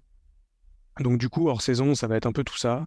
Euh, on passe beaucoup de temps aussi. Euh, moi, je voulais qu'il y ait des, ce qu'on a nous en interne, on a appelé des fiches master, c'est-à-dire que sur chaque logement, on a une fiche très détaillée euh, de tous les équipements, de la taille de chaque euh, pièce, enfin de la superficie pardon, de chaque pièce, euh, des particularités, de toutes ces informations-là, ben, mine de rien, ça prend du temps parce qu'il faut aller dans chaque logement. On fait une espèce d'un petit inventaire photo qui nous permet quand même de se souvenir de ce qu'il y a dans chaque logement.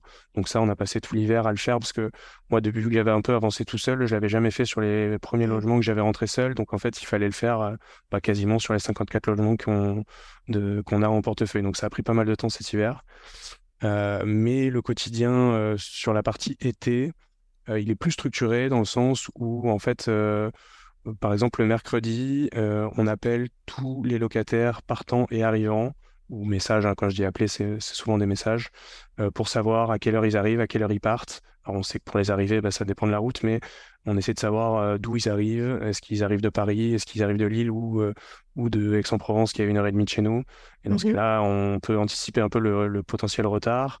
Euh, on sait que le lundi, mardi, ça va souvent, j'ai pas fait dans l'ordre, mais le lundi, mardi, ça va souvent être les petits problèmes de maintenance parce que c'est généralement le samedi, ils viennent d'arriver, ils font pas attention. Le dimanche, ils nous appellent pour nous dire il y a ça qui dysfonctionne.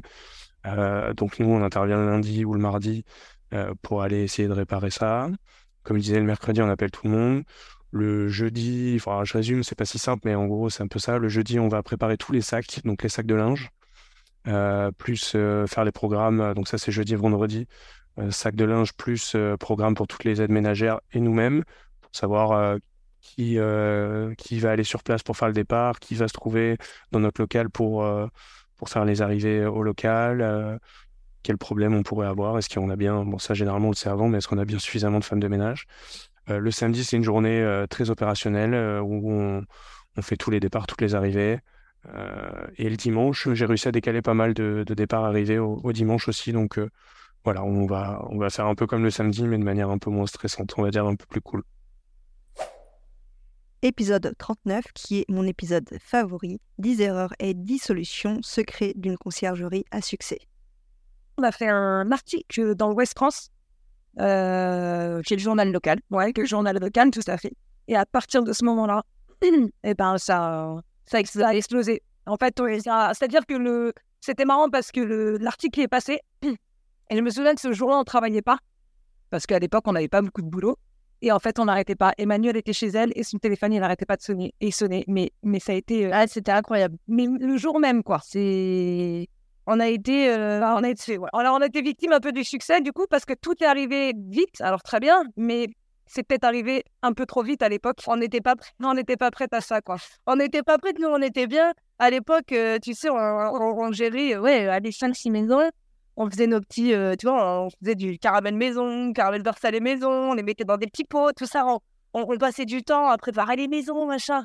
Sauf que là, d'un coup, tu te retrouves avec 30, 40, 50, 50 biens d'un et là, tu te dis, mais comment on va faire? On n'est pas du tout euh, organisé pour ça, structuré. on n'a pas les outils euh, ni humains, ni informatiques, ni tout ce que tu veux pour faire ça. On n'a pas les moyens euh, au niveau du linge et tout. Enfin, si on n'était pas du tout prêt à ce que ça parte hyper vite, l'avantage, c'est que c'est une, un secteur d'activité où il y a quand même. Alors, tout dépend de la façon dont tu le fais, mais il n'y a pas un gros besoin d'investissement de départ.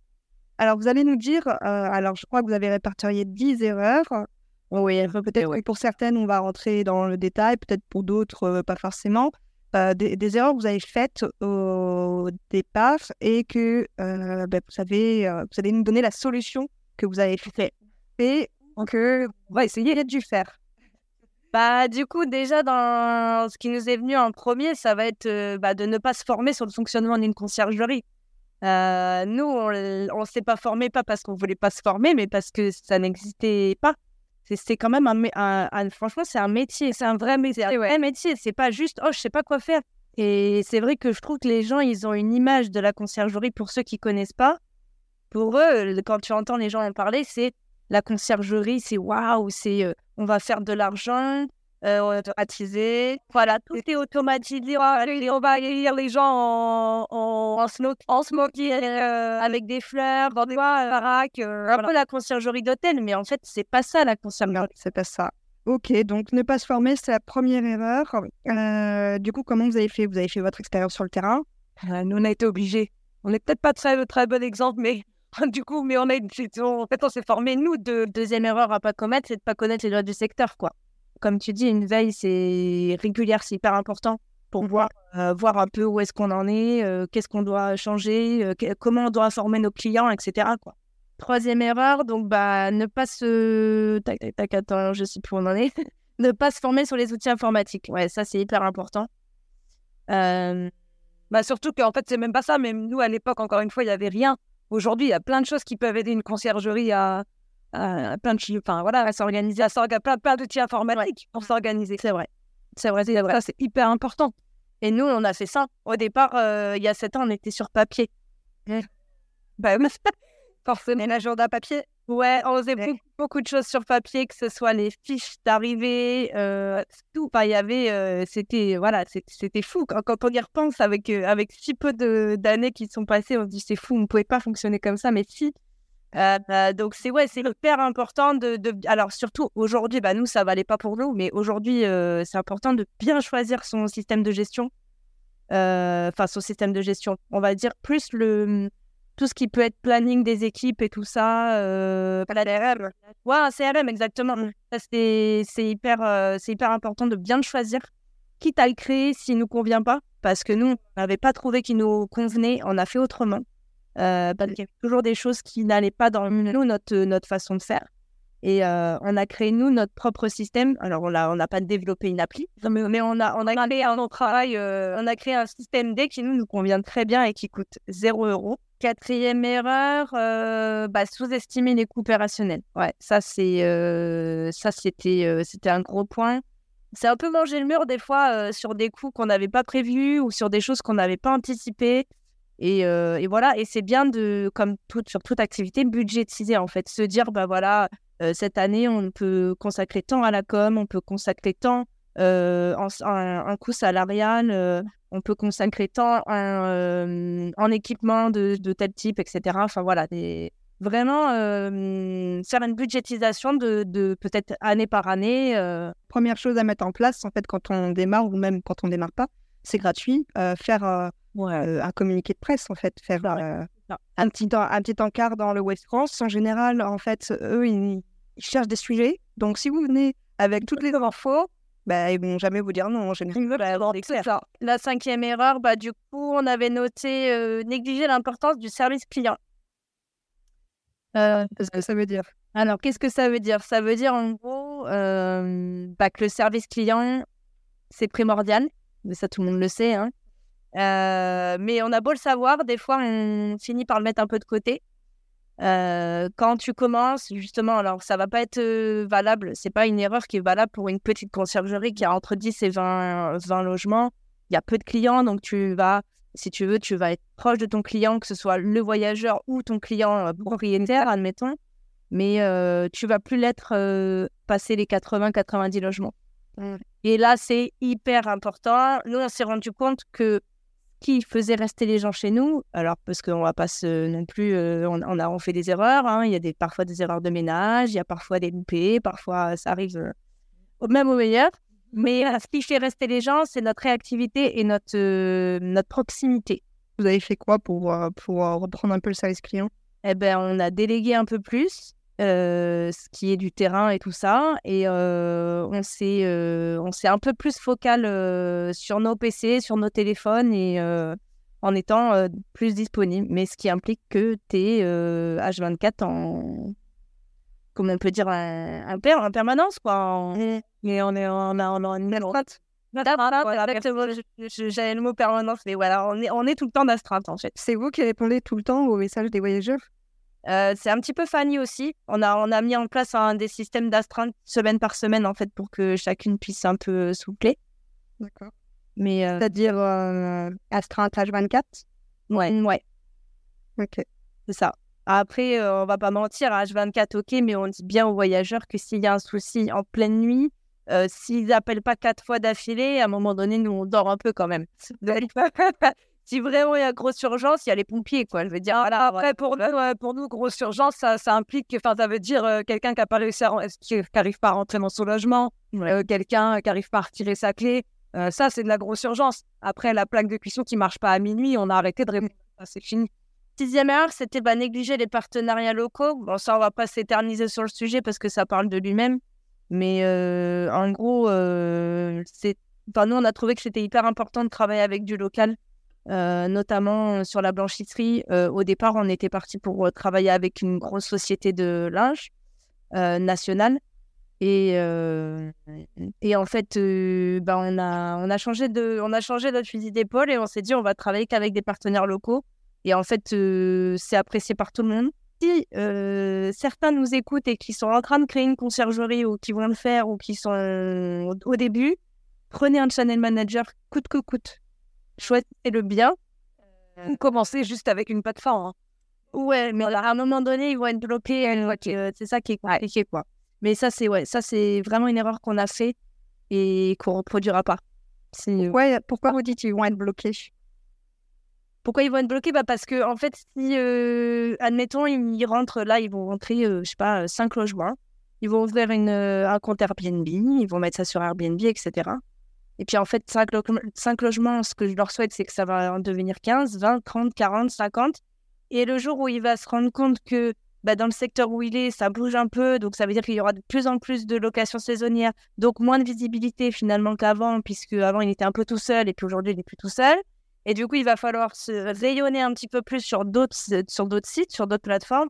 Et c'est à ce moment-là qu'il va être bloqué parce que là, ça va pas lui demander euh, deux jours pour, euh, pour tout changer. Ça va lui demander six mois. Et c'est là où ça devient compliqué. Et tu peux quand même connecter un channel à une seule plateforme si tu veux. Mais au moins, ton channel, il est connecté. Tu sais qu'il est.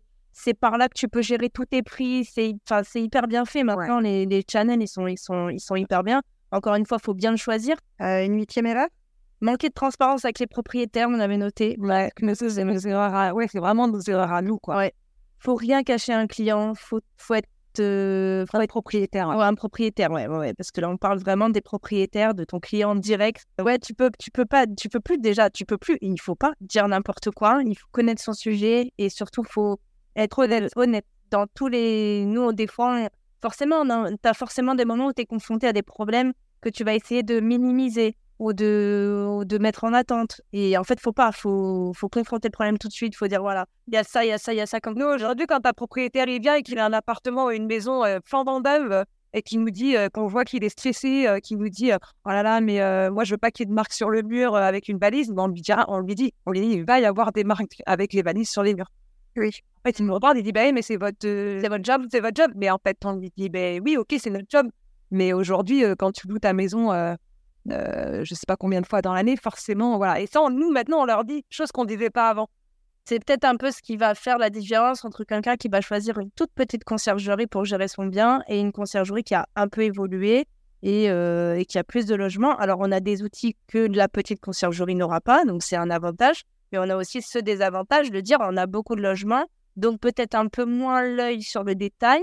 Euh, faut pas se mentir, hein, mais on est, on est honnête, on est honnête là-dessus cette transparence qui finalement bah, paye parce que si la personne elle, elle marche avec nous, eh ben, c'est sous ces conditions-là et, et ça ne veut pas dire qu'on est négligente, hein, ça veut juste dire que on n'est pas des robots quoi. Voilà, c'est exactement oui.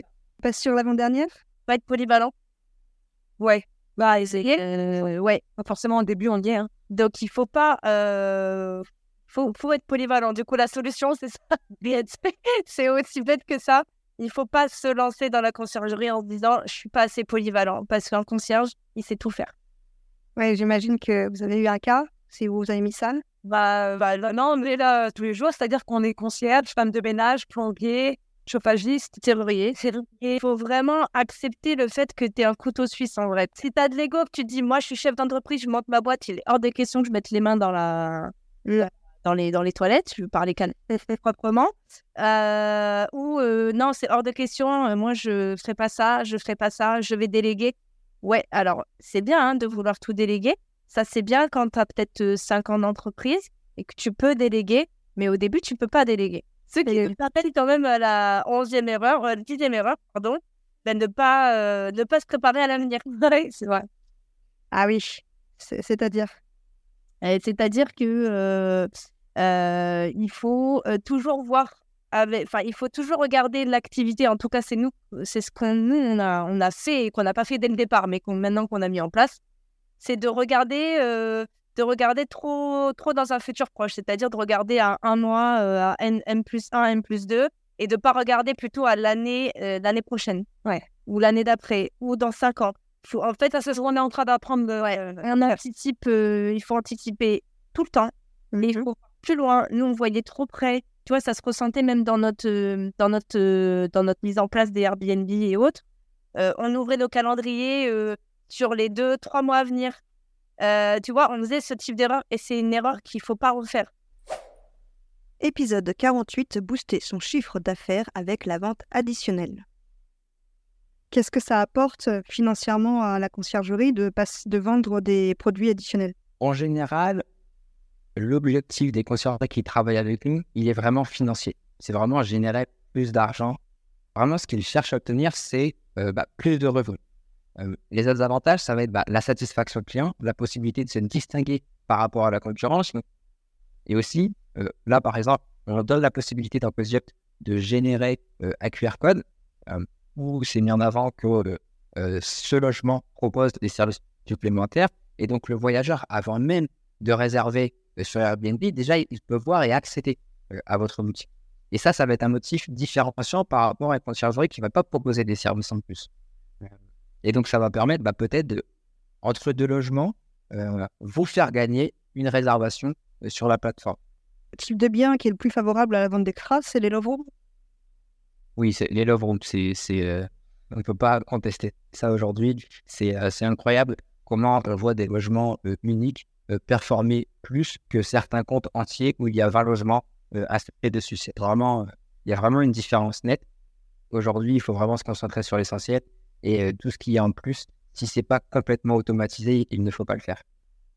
Si on revient sur le type d'extra, est-ce que tu peux me, enfin, nous dire au moins 5 extras qui louent le plus sur, sur les plateformes Si on parle de la position 5, ce qui va se vendre beaucoup sur la plateforme CozyUp, ça va être les suppléments pour animaux. Alors, j'ai été assez étonné quand j'ai vu ce chiffre, mais les suppléments pour animaux, ça se vend, ça, ça, se vend très bien. Est-ce que tu as appelles les suppléments?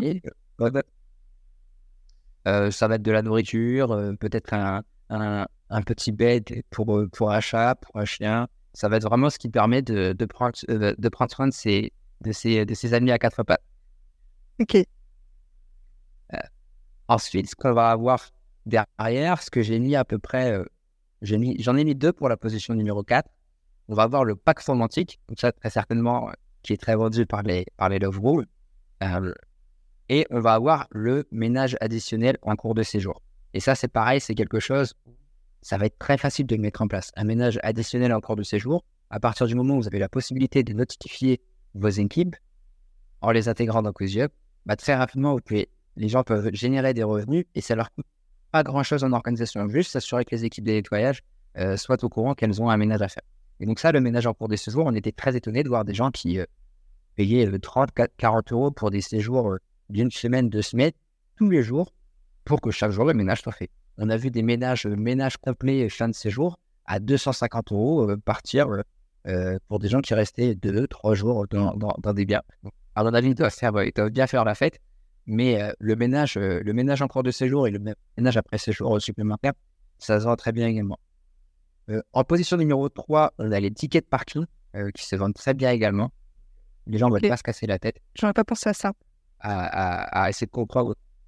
Et typiquement, je pense qu'à Paris, c'est quelque chose où ça marche bien. Parce que bah, les gens, ils ne connaissent pas le système, c'est compliqué de se garer. Donc, dès qu'on est dans les grandes villes, ça, ça fonctionne bien.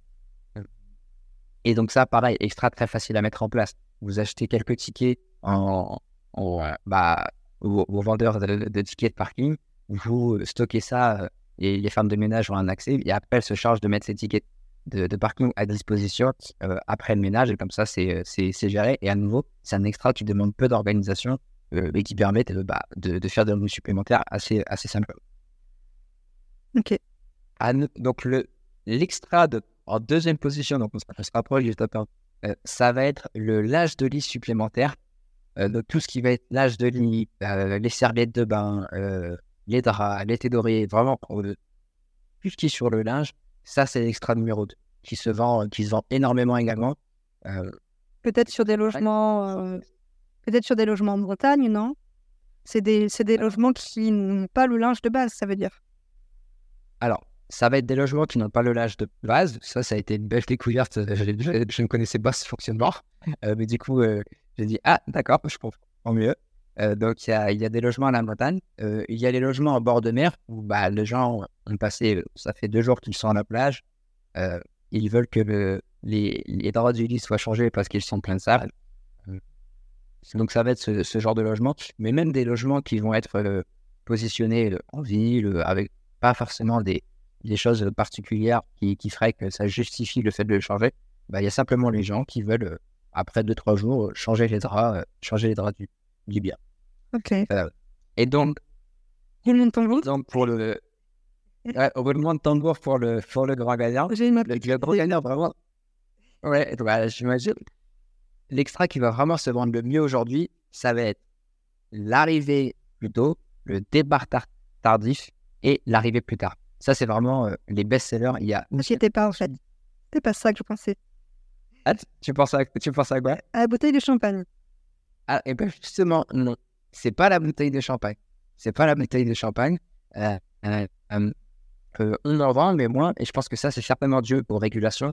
il, faut, bah, il faut être en mesure de pouvoir vendre de l'alcool, des, des, des, bouteilles de champagne. Mais non, vraiment, ce qui se vend, le top seller sur Cosio, ça va être les arriver plus tôt, départ tardif et arriver plus tard. C'est vraiment. Et en fait, c'est ce qui est le plus facile à proposer, c'est ce qui est le plus demandé par les voyageurs et c'est ce qui est le plus rentable. Mmh. C'est-à-dire que un voyageur qui, en plus, c'est bien proposé dans l'extra, que vous dites départ à midi au lieu de 10 heures, dans sa tête, le voyageur se dit ah ouais, on a fait la fête, demain matin à 2h, il faut que je sois debout et prêt à partir. D'un coup, les deux heures supplémentaires avec la grasse mat jusqu'à 10h et à midi, on part tranquillement du logement, ça fait sens. Donc, si c'est bien présenté comme ça dans la page de vente, pour 10-15 euros, les gens, ils réfléchissent pas. Parce qu'en général, on est dans ces prix-là, on est sur des 10% à peu près de, au prorata, 10, 15, 20, 30, 40 euros en fonction quand on arrive sur des, sur des biens premium. Euh, mais euh, le, le, départ euh, tardif, il fait partie des, des, vraiment des, plus hauts. Et moi, c'est pareil. C'est parce qu'aujourd'hui, je suis à Bali, mais dès que je vais en France et que je prends Airbnb, je me dis, héroïque sur cet extra fait que c'est le plus vendu et également celui qui permet de faire le plus de VDF. C'est vraiment appréciable. je me demandais, est-ce que les voyageurs ne trouvent pas ça peut-être abusif, je ne sais pas comment dire, le fait qu'on leur propose des choses, mais en les faisant payer. Par exemple, l'arrivée plus tôt ou le départ tard, souvent, des fois, c'est à l'amiable, c'est gratuit. Comment est-ce que vous avez un retour sur ça?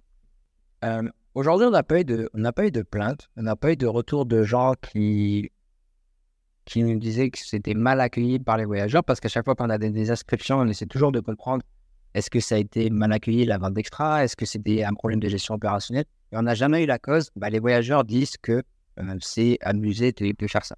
Voilà. Après, parenthèse, sur la partie euh, arriver plus tôt, départ tardif, ce qu'on dit à chaque fois, c'est proposer quand même gratuitement 30 minutes, une heure. Euh, c'est vous qui voyez. Euh, mais il y a toujours déjà une notion de gratuité.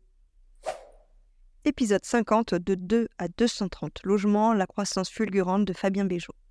Quelles sont pour toi les étapes qu'il faudrait mettre en place quand on n'a pas d'expérience au début, mais qu'il faut faire pro tout de même pour être, ben, pour être convaincant en fait? Alors déjà, pour commencer, et ça, j'avais pas fait d'erreur là-dessus, c'est qu'il faut absolument un site internet. On commence pas sans site internet, on n'a pas de vitrine, on n'a pas de pas pignon sur rue. Si on veut être crédible quand on va voir un client, c'est d'avoir un site internet, même s'il n'est pas référencé au début parce qu'on n'a pas d'argent. Euh, il faut qu'on ait une vitrine et euh, un lien de redirection vers la personne qui, forcément, dès que vous sortez de rendez-vous, elle va taper sur Internet votre nom. Si elle vous trouve nulle part, ça sent l'arnaque. Bon, il nous confie quand même un bien qui vaut plusieurs euh, milliers d'euros. Euh, donc, euh, il faut déjà ça pour la visibilité. Et aussi choisir la bonne forme d'entreprise selon sa situation. Auto-entreprise, SAS, SARL, chacun a son choix par rapport à, où il va. Mais euh, il faut déjà choisir la bonne forme d'entreprise.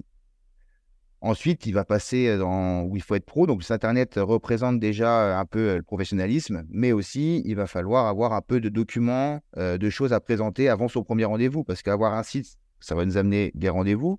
Mais aller au premier rendez-vous, les mains dans les poches, euh, ça fait toujours pas pro.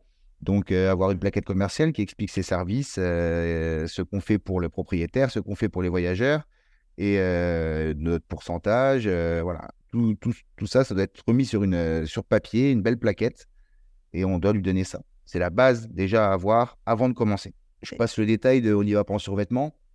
On, s'habille bien. On fait aujourd'hui, on a la chance de pouvoir avoir fait des, vêtements logotisés. Donc on est, on est habillé en Locaren. Toutes mes équipes sont habillées en Locaren. Ça, ça fait vraiment pro. Euh, on a un véhicule aujourd'hui Locaren qui tourne dans Reims, donc ça fait de la redondance un peu où les gens voient Locaren un peu partout et quand on arrive, on représente Locaren. Si au début on n'a pas de vêtements logotés, on y va au moins avec euh, une chemise, un pantalon. Moi, j'ai une astuce qui me vient en tête, et c'est l'astuce que j'ai utilisée dans ma conciergerie, c'est de prendre une double SIM à 2,50€ à Surfree comme ça, on a un numéro pro que je mets sur le site web. Et du coup, quand quelqu'un m'appelle sur ce numéro pro, je sais que c'est un prospect. Donc, je réponds pas allô, je réponds plutôt euh, euh, un tel conciergerie, bonjour. Ça fait déjà plus pro. Comment obtenir un, flux régulier de nouveaux clients, mis à part le site web, du coup, on vient d'en parler Comment tu fais, toi? Alors, déjà, il va falloir euh, effectivement se faire un peu connaître. Donc, le site, c'est bien, mais au début, vous n'aurez pas d'argent, il ne sera pas forcément référencé, à moins que vous ayez une bonne mise de départ et qu'on le référence, et du coup, que ça appelle pas mal du site s'il est bien fait, s'il a été bien designé.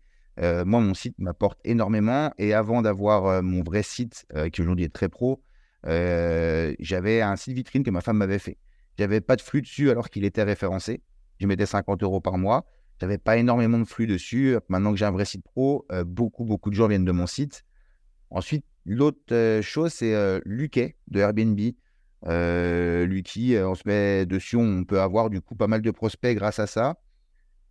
Je ne l'ai pas fait, mais beaucoup de gens que j'ai eu en formation l'ont fait ça leur a ramené la majorité de leurs clients. ensuite, il y a une chose que tout le monde tout le monde ne fait pas. Et c'est, on appelle ça la liste chaude. On a tous notre liste chaude. La liste chaude, c'est notre réseau. Alors, tous ceux qui commencent vont dire, mais moi, j'ai pas de réseau parce que je suis pas connu, je suis pas une grosse tête dans ma ville. Mais on a tous un réseau. Et le réseau commence par ben, ses contacts, son Facebook.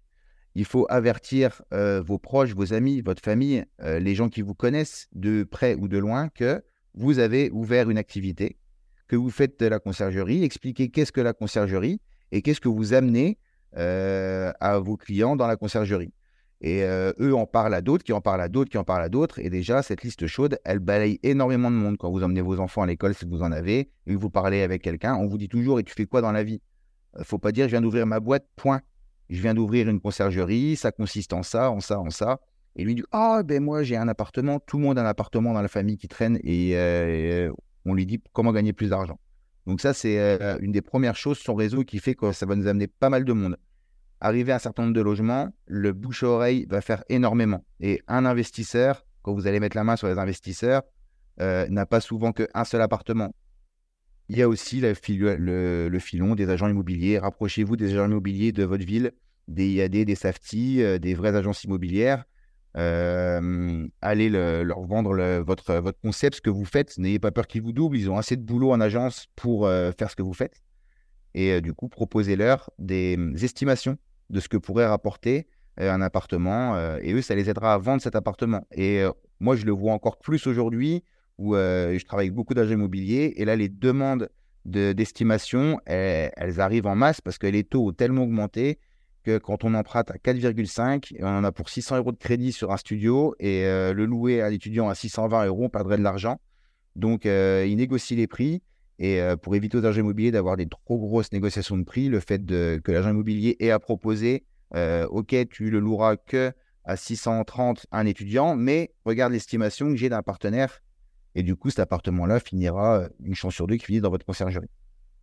Faites pas des estimes à l'arrache en disant pour passer, je vais lui dire qu'il gagnera 1500 euros par mois si dans la réalité, il en gagnera que 900 parce que vous allez du coup vous décrédibiliser et il ne parlera pas de vous en bien. Donc sous-estimez toujours et donnez pas un chiffre fixe, donnez une grosse fourchette. Voilà. Ah. Et vous dites toujours lisser sur l'année, parce que c'est vrai que c'est lisser sur l'année, et il ne faut pas se tromper, il faut que lisser sur l'année, on soit, on soit dans, dans cette fourchette. Et toujours le but est que ça rapporte plus au propriétaire que s'il louait en longue durée, malgré qu'il va devoir absorber les coûts d'électricité, d'Internet et de charges de charge d'immeuble qu'il a dessus. 54, voire grand, de 0 à 60 logements en un an. Sur le début, oui, donc comme disait Noélie, on a, on a démarré en fin 2021, début 2022, et en fait, c'est vraiment sur début 2022 que ça a commencé un petit peu à, à monter euh, crescendo avec le, avec le, quand on a rejoint en fait le programme euh, partenaire Lucky, donc de Airbnb, qui, euh, qui nous a généré quand même une grosse partie des leads qu'on a, qu'on a ensuite transformés en clients. Et puis, et puis depuis, depuis ces, gros leads qu'on a récupérés, ben, en fait, on a, on a eu un, élan de bouche à oreille qui s'est créé derrière. Et aujourd'hui, on a, on vit essentiellement sur nos recommandations et grâce en fait à notre, à notre page Google. Euh, fin 2022, on était rendu à 25 logements en gestion. Concrètement, ces 25 logements sont tous arrivés de, par le partenariat euh, Lucky. Aujourd'hui, Lucky est un petit peu compliqué pour nous de, le conserver en canal de, de leads, tout simplement parce qu'en fait, on est très sélectif sur, euh, sur les biens qu'on va rentrer. Et donc, bah, c'est vrai que pour Airbnb, c'est aussi intéressant d'avoir des partenaires qui prennent un petit peu tout le monde. Et nous, aujourd'hui, bah, c'est plus trop ce, public vers qui on se tourne. Et donc, on, a, on, refuse énormément de, de, demandes de prise en gestion qui viennent de par, euh, de par le qui. On a eu, euh, on est monté cette année jusqu'à une soixantaine de biens. Et après la saison, la haute saison, qui pour nous est euh, surtout juillet-août sur la région des Sables-d'Olonne, euh, était l'heure du bilan. Et euh, clairement, aujourd'hui, il y avait des biens euh, qui correspondaient plus en termes économiques et en termes d'image à ce que nous, on veut, on veut faire transparaître. Donc, donc là, on est redescendu à une quarantaine de logements. On est accompagné d'un city manager qui est Benjamin et qui est à la charge de, de, toute cette gestion en fait opérationnelle sur les échanges avec les voyageurs pour organiser leur arrivée, euh, c'est lui qui va synchroniser les prestataires de ménage pour être bien sûr qu'elles passent euh, en temps et en heure, pour être sûr que euh, s'il y a des remontées terrain et des choses spécifiques à nettoyer, c'est lui qui va faire passer le message. etc. etc. C'est vraiment lui le, le, rouage en fait de toute la partie opérationnelle, ce qui nous nous a permis de prendre du recul par rapport à ça et de nous concentrer, comme je peux le dire Augustin, sur aller chercher aujourd'hui des nouveaux outils pour plus automatiser, déléguer. C'est nous qui préparons les sacs de linge, les consommables, etc. Les prestataires passent au bureau récupérer tous les sacs et le, linge et vont en fait euh, après dans, les logements. Est-ce que euh, vous pouvez euh, m'en dire plus sur le fait de ben, d'avoir développé un autre secteur et d'avoir dit non à certains logements? Pour quelles raisons Oui, tout à fait. Euh, sur euh, le fait d'effectivement euh, arrêter des, des contrats avec nos propriétaires, c'est jamais une, une position, une situation qui est confortable, puisque quand on s'engage, on aime bien aller au bout de nos convictions, c'est ce qu'on a fait, et, et, généralement les propriétaires étaient plutôt satisfaits de notre collaboration. Donc il faut réussir à présenter les choses de manière tout à fait transparente et concrète en étant honnête, puisque nous, le sujet principal, c'était l'enjeu économique. Et, et, voilà, une entreprise, même si on adore nos partenaires propriétaires, c'est fait pour gagner de l'argent. Donc à partir du moment où on présente ça en ce sens, les propriétaires sont plutôt compréhensifs. Épisode 56, parler de revenu management avec ses propriétaires. Est-ce que tu peux nous dire, dans un premier temps, pourquoi euh, il est nécessaire d'intégrer le revenu management dans sa prestation de conciergerie? Parce que c'est vrai que quand on est conciergerie, on ne pense pas toujours à ça. On va afficher des prix, euh, euh, peut-être les mêmes sur toute l'année, ou bien avoir deux prix différents en fonction du mois. Mais le revenu management, c'est pas tout à fait ça. D'ailleurs, peut-être tu peux nous expliquer rapidement ce que c'est et pourquoi il faut l'intégrer. Exactement, tu as, raison. Le, premier réflexe qu'on va avoir, c'est ça, c'est de se dire, bon, je mets un prix qui est quasiment le même toute l'année, euh, voire, euh, pire encore, mais c'est normal, ça fait partie des démarrages, euh, je demande au, propriétaire quel prix il veut mettre et puis je vais aller écrire ce qu'il souhaite, ce qu'il souhaite. La difficulté qu'on a dans cette situation-là, c'est que souvent, c'est pas celle qui va générer le maximum de chiffre d'affaires. et alors, pour préciser, qu'est-ce que le revenu management Le revenu management, ça va être justement les méthodologies qui permettent d'avoir un chiffre d'affaires le plus haut possible. On va utiliser des leviers comme le prix, les durées de séjour minimum, euh, avoir de bonnes conditions d'annulation, avoir des frais de ménage qui sont bien positionnés aussi en termes de montant, utiliser les promotions au bon moment avec les bons montants, euh, utiliser les stratégies pour obtenir de la moyenne durée, par exemple des séjours de 7 nuits, 15 nuits, un mois, etc. Donc, il y en a d'autres, mais tous les leviers qu'on utilise en revenu management, ils vont concourir à avoir un chiffre d'affaires le plus haut possible. Euh, et du coup, pour répondre à ta question, bah, c'est vrai qu'aujourd'hui, le revenu management, ça fait partie des incontournables du métier de la conciergerie. Parce que nos propriétaires, si on se réfère à ce pourquoi ils viennent nous voir en tant que dirigeant de conciergerie, bah, c'est pour avoir de l'argent. C'est sûr que si à un moment donné, on a une prestation qui est au top niveau, des voyageurs qui sont hyper contents, mais que ça gagne pas beaucoup, bah, on a malheureusement des propriétaires qui vont nous dire bah, désolé, mais je vais retourner le mettre en longue durée parce que je gagne plus d'argent en longue durée, donc euh, c'est pas pérenne pour moi financièrement. Donc, je suis pas en train de dire que euh, je suis pas en train d'être auto-centré au point de dire que le revenu management c'est le seul truc important, pas du tout. Et c'est vrai que c'est parmi les piliers de notre métier euh, qu'il faut euh, maîtriser aujourd'hui pour satisfaire les propriétaires et de surcroît avoir également une activité de conciergerie qui soit pérenne financièrement parce que beaucoup, beaucoup de conciergeries aujourd'hui, et je pense à raison, positionnent leur propre tarification en pourcentage du chiffre d'affaires des biens. Mais ça veut dire que si le chiffre d'affaires des biens, il n'est pas ouf, euh, bah, on a aussi soi-même un revenu qui n'est pas, qui est pas euh, suffisant pour euh, pouvoir en vivre. Donc c'est pour ça que c'est important des deux côtés. Je trouve que le point qui est clé dans l'échange avec le propriétaire et de surcroît sur le sujet des prix, c'est d'obtenir sa confiance. De réussir à avoir les explications et les mots pour lui pour lui faire accepter de nous donner les clés, du camion, quoi, quasiment. Et qu'il puisse dire, OK, j'ai compris, vous avez le métier, je vous fais confiance. Et pour ça, je trouve qu'il y a plusieurs euh, solutions qui sont possibles. La première, c'est de montrer qu'on se réfère à des données qui ne sont pas les nôtres. Donc, ce n'est pas juste nous avec euh, nos lubies personnelles, etc. Non, non, vous inquiétez pas, monsieur le propriétaire. Moi, je me réfère à des données de marché. C'est une entité extérieure qui me permet de voir comment ça se passe. Donc, ça, vous montrez un peu RDNA, des graphiques et tout ça tout de suite, ça montre que la personne, elle est euh, experte sur son sujet et qu'elle va pouvoir rassurer le, propriétaire. Après, sur le changement des, prix en eux-mêmes, bah là, on peut rentrer dans du plus concret et expliquer ce qu'on vient de se dire là, c'est-à-dire selon le niveau de demande attendu, selon aussi le remplissage au tenté par rapport à la ville. ben on va adapter la tarification selon la performance du bien. Ça peut être intéressant de lui montrer le document de suivi aussi qu'on va utiliser pour suivre la performance de son bien. Vous voyez, je vais suivre le taux d'occupation, le prix moyen, je vais le comparer par rapport à l'année dernière. Donc ça, c'est encore des éléments de, preuve de l'expertise. et le troisième point que je suis en train d'oublier, oui, si, le troisième point, c'est que, in fine, si on a quand même un propriétaire qui nous dit, bah, ouais, mais en fait, moi, vous savez, en dessous de tel prix, parce que ça, on l'entend souvent, en dessous de tel prix, en fait, ça vaut pas la peine que je loue, quoi, parce que j'ai des charges, parce que c'est l'hiver, parce que l'électricité est hyper chère, toutes les bonnes raisons qu'on connaît. Dans ces cas-là, on peut lui dire, bah, à ce moment-là, donnez-moi un prix plancher. Vous me laissez carte blanche au-dessus de ça, donnez-moi un prix plancher en dessous duquel je ne descendrai pas. Si on peut éviter d'avoir ce prix-là, c'est vrai que c'est mieux. Mais si c'est le dernier, l'ultime recours pour pouvoir le rassurer et lui donner, enfin, essayer de décrocher son OK pour nous donner carte blanche, à ce moment-là, ça vaut la peine. Mais tu vois, tout ce qu'on se dit là, à aucun moment on s'est engagé sur un prix auprès du propriétaire. À aucun moment on lui a demandé quel prix lui il voulait mettre. Et en ultime recours, on lui propose de nous donner un prix mini si ça peut le rassurer parce qu'on sent que vraiment on va jamais réussir à avoir son, aval sinon. Quoi le propriétaire, des fois, certains vont demander à avoir un prix plancher. Et notamment en basse saison, on a tendance à avoir des prix bas. Pourtant, on a des charges plus hautes.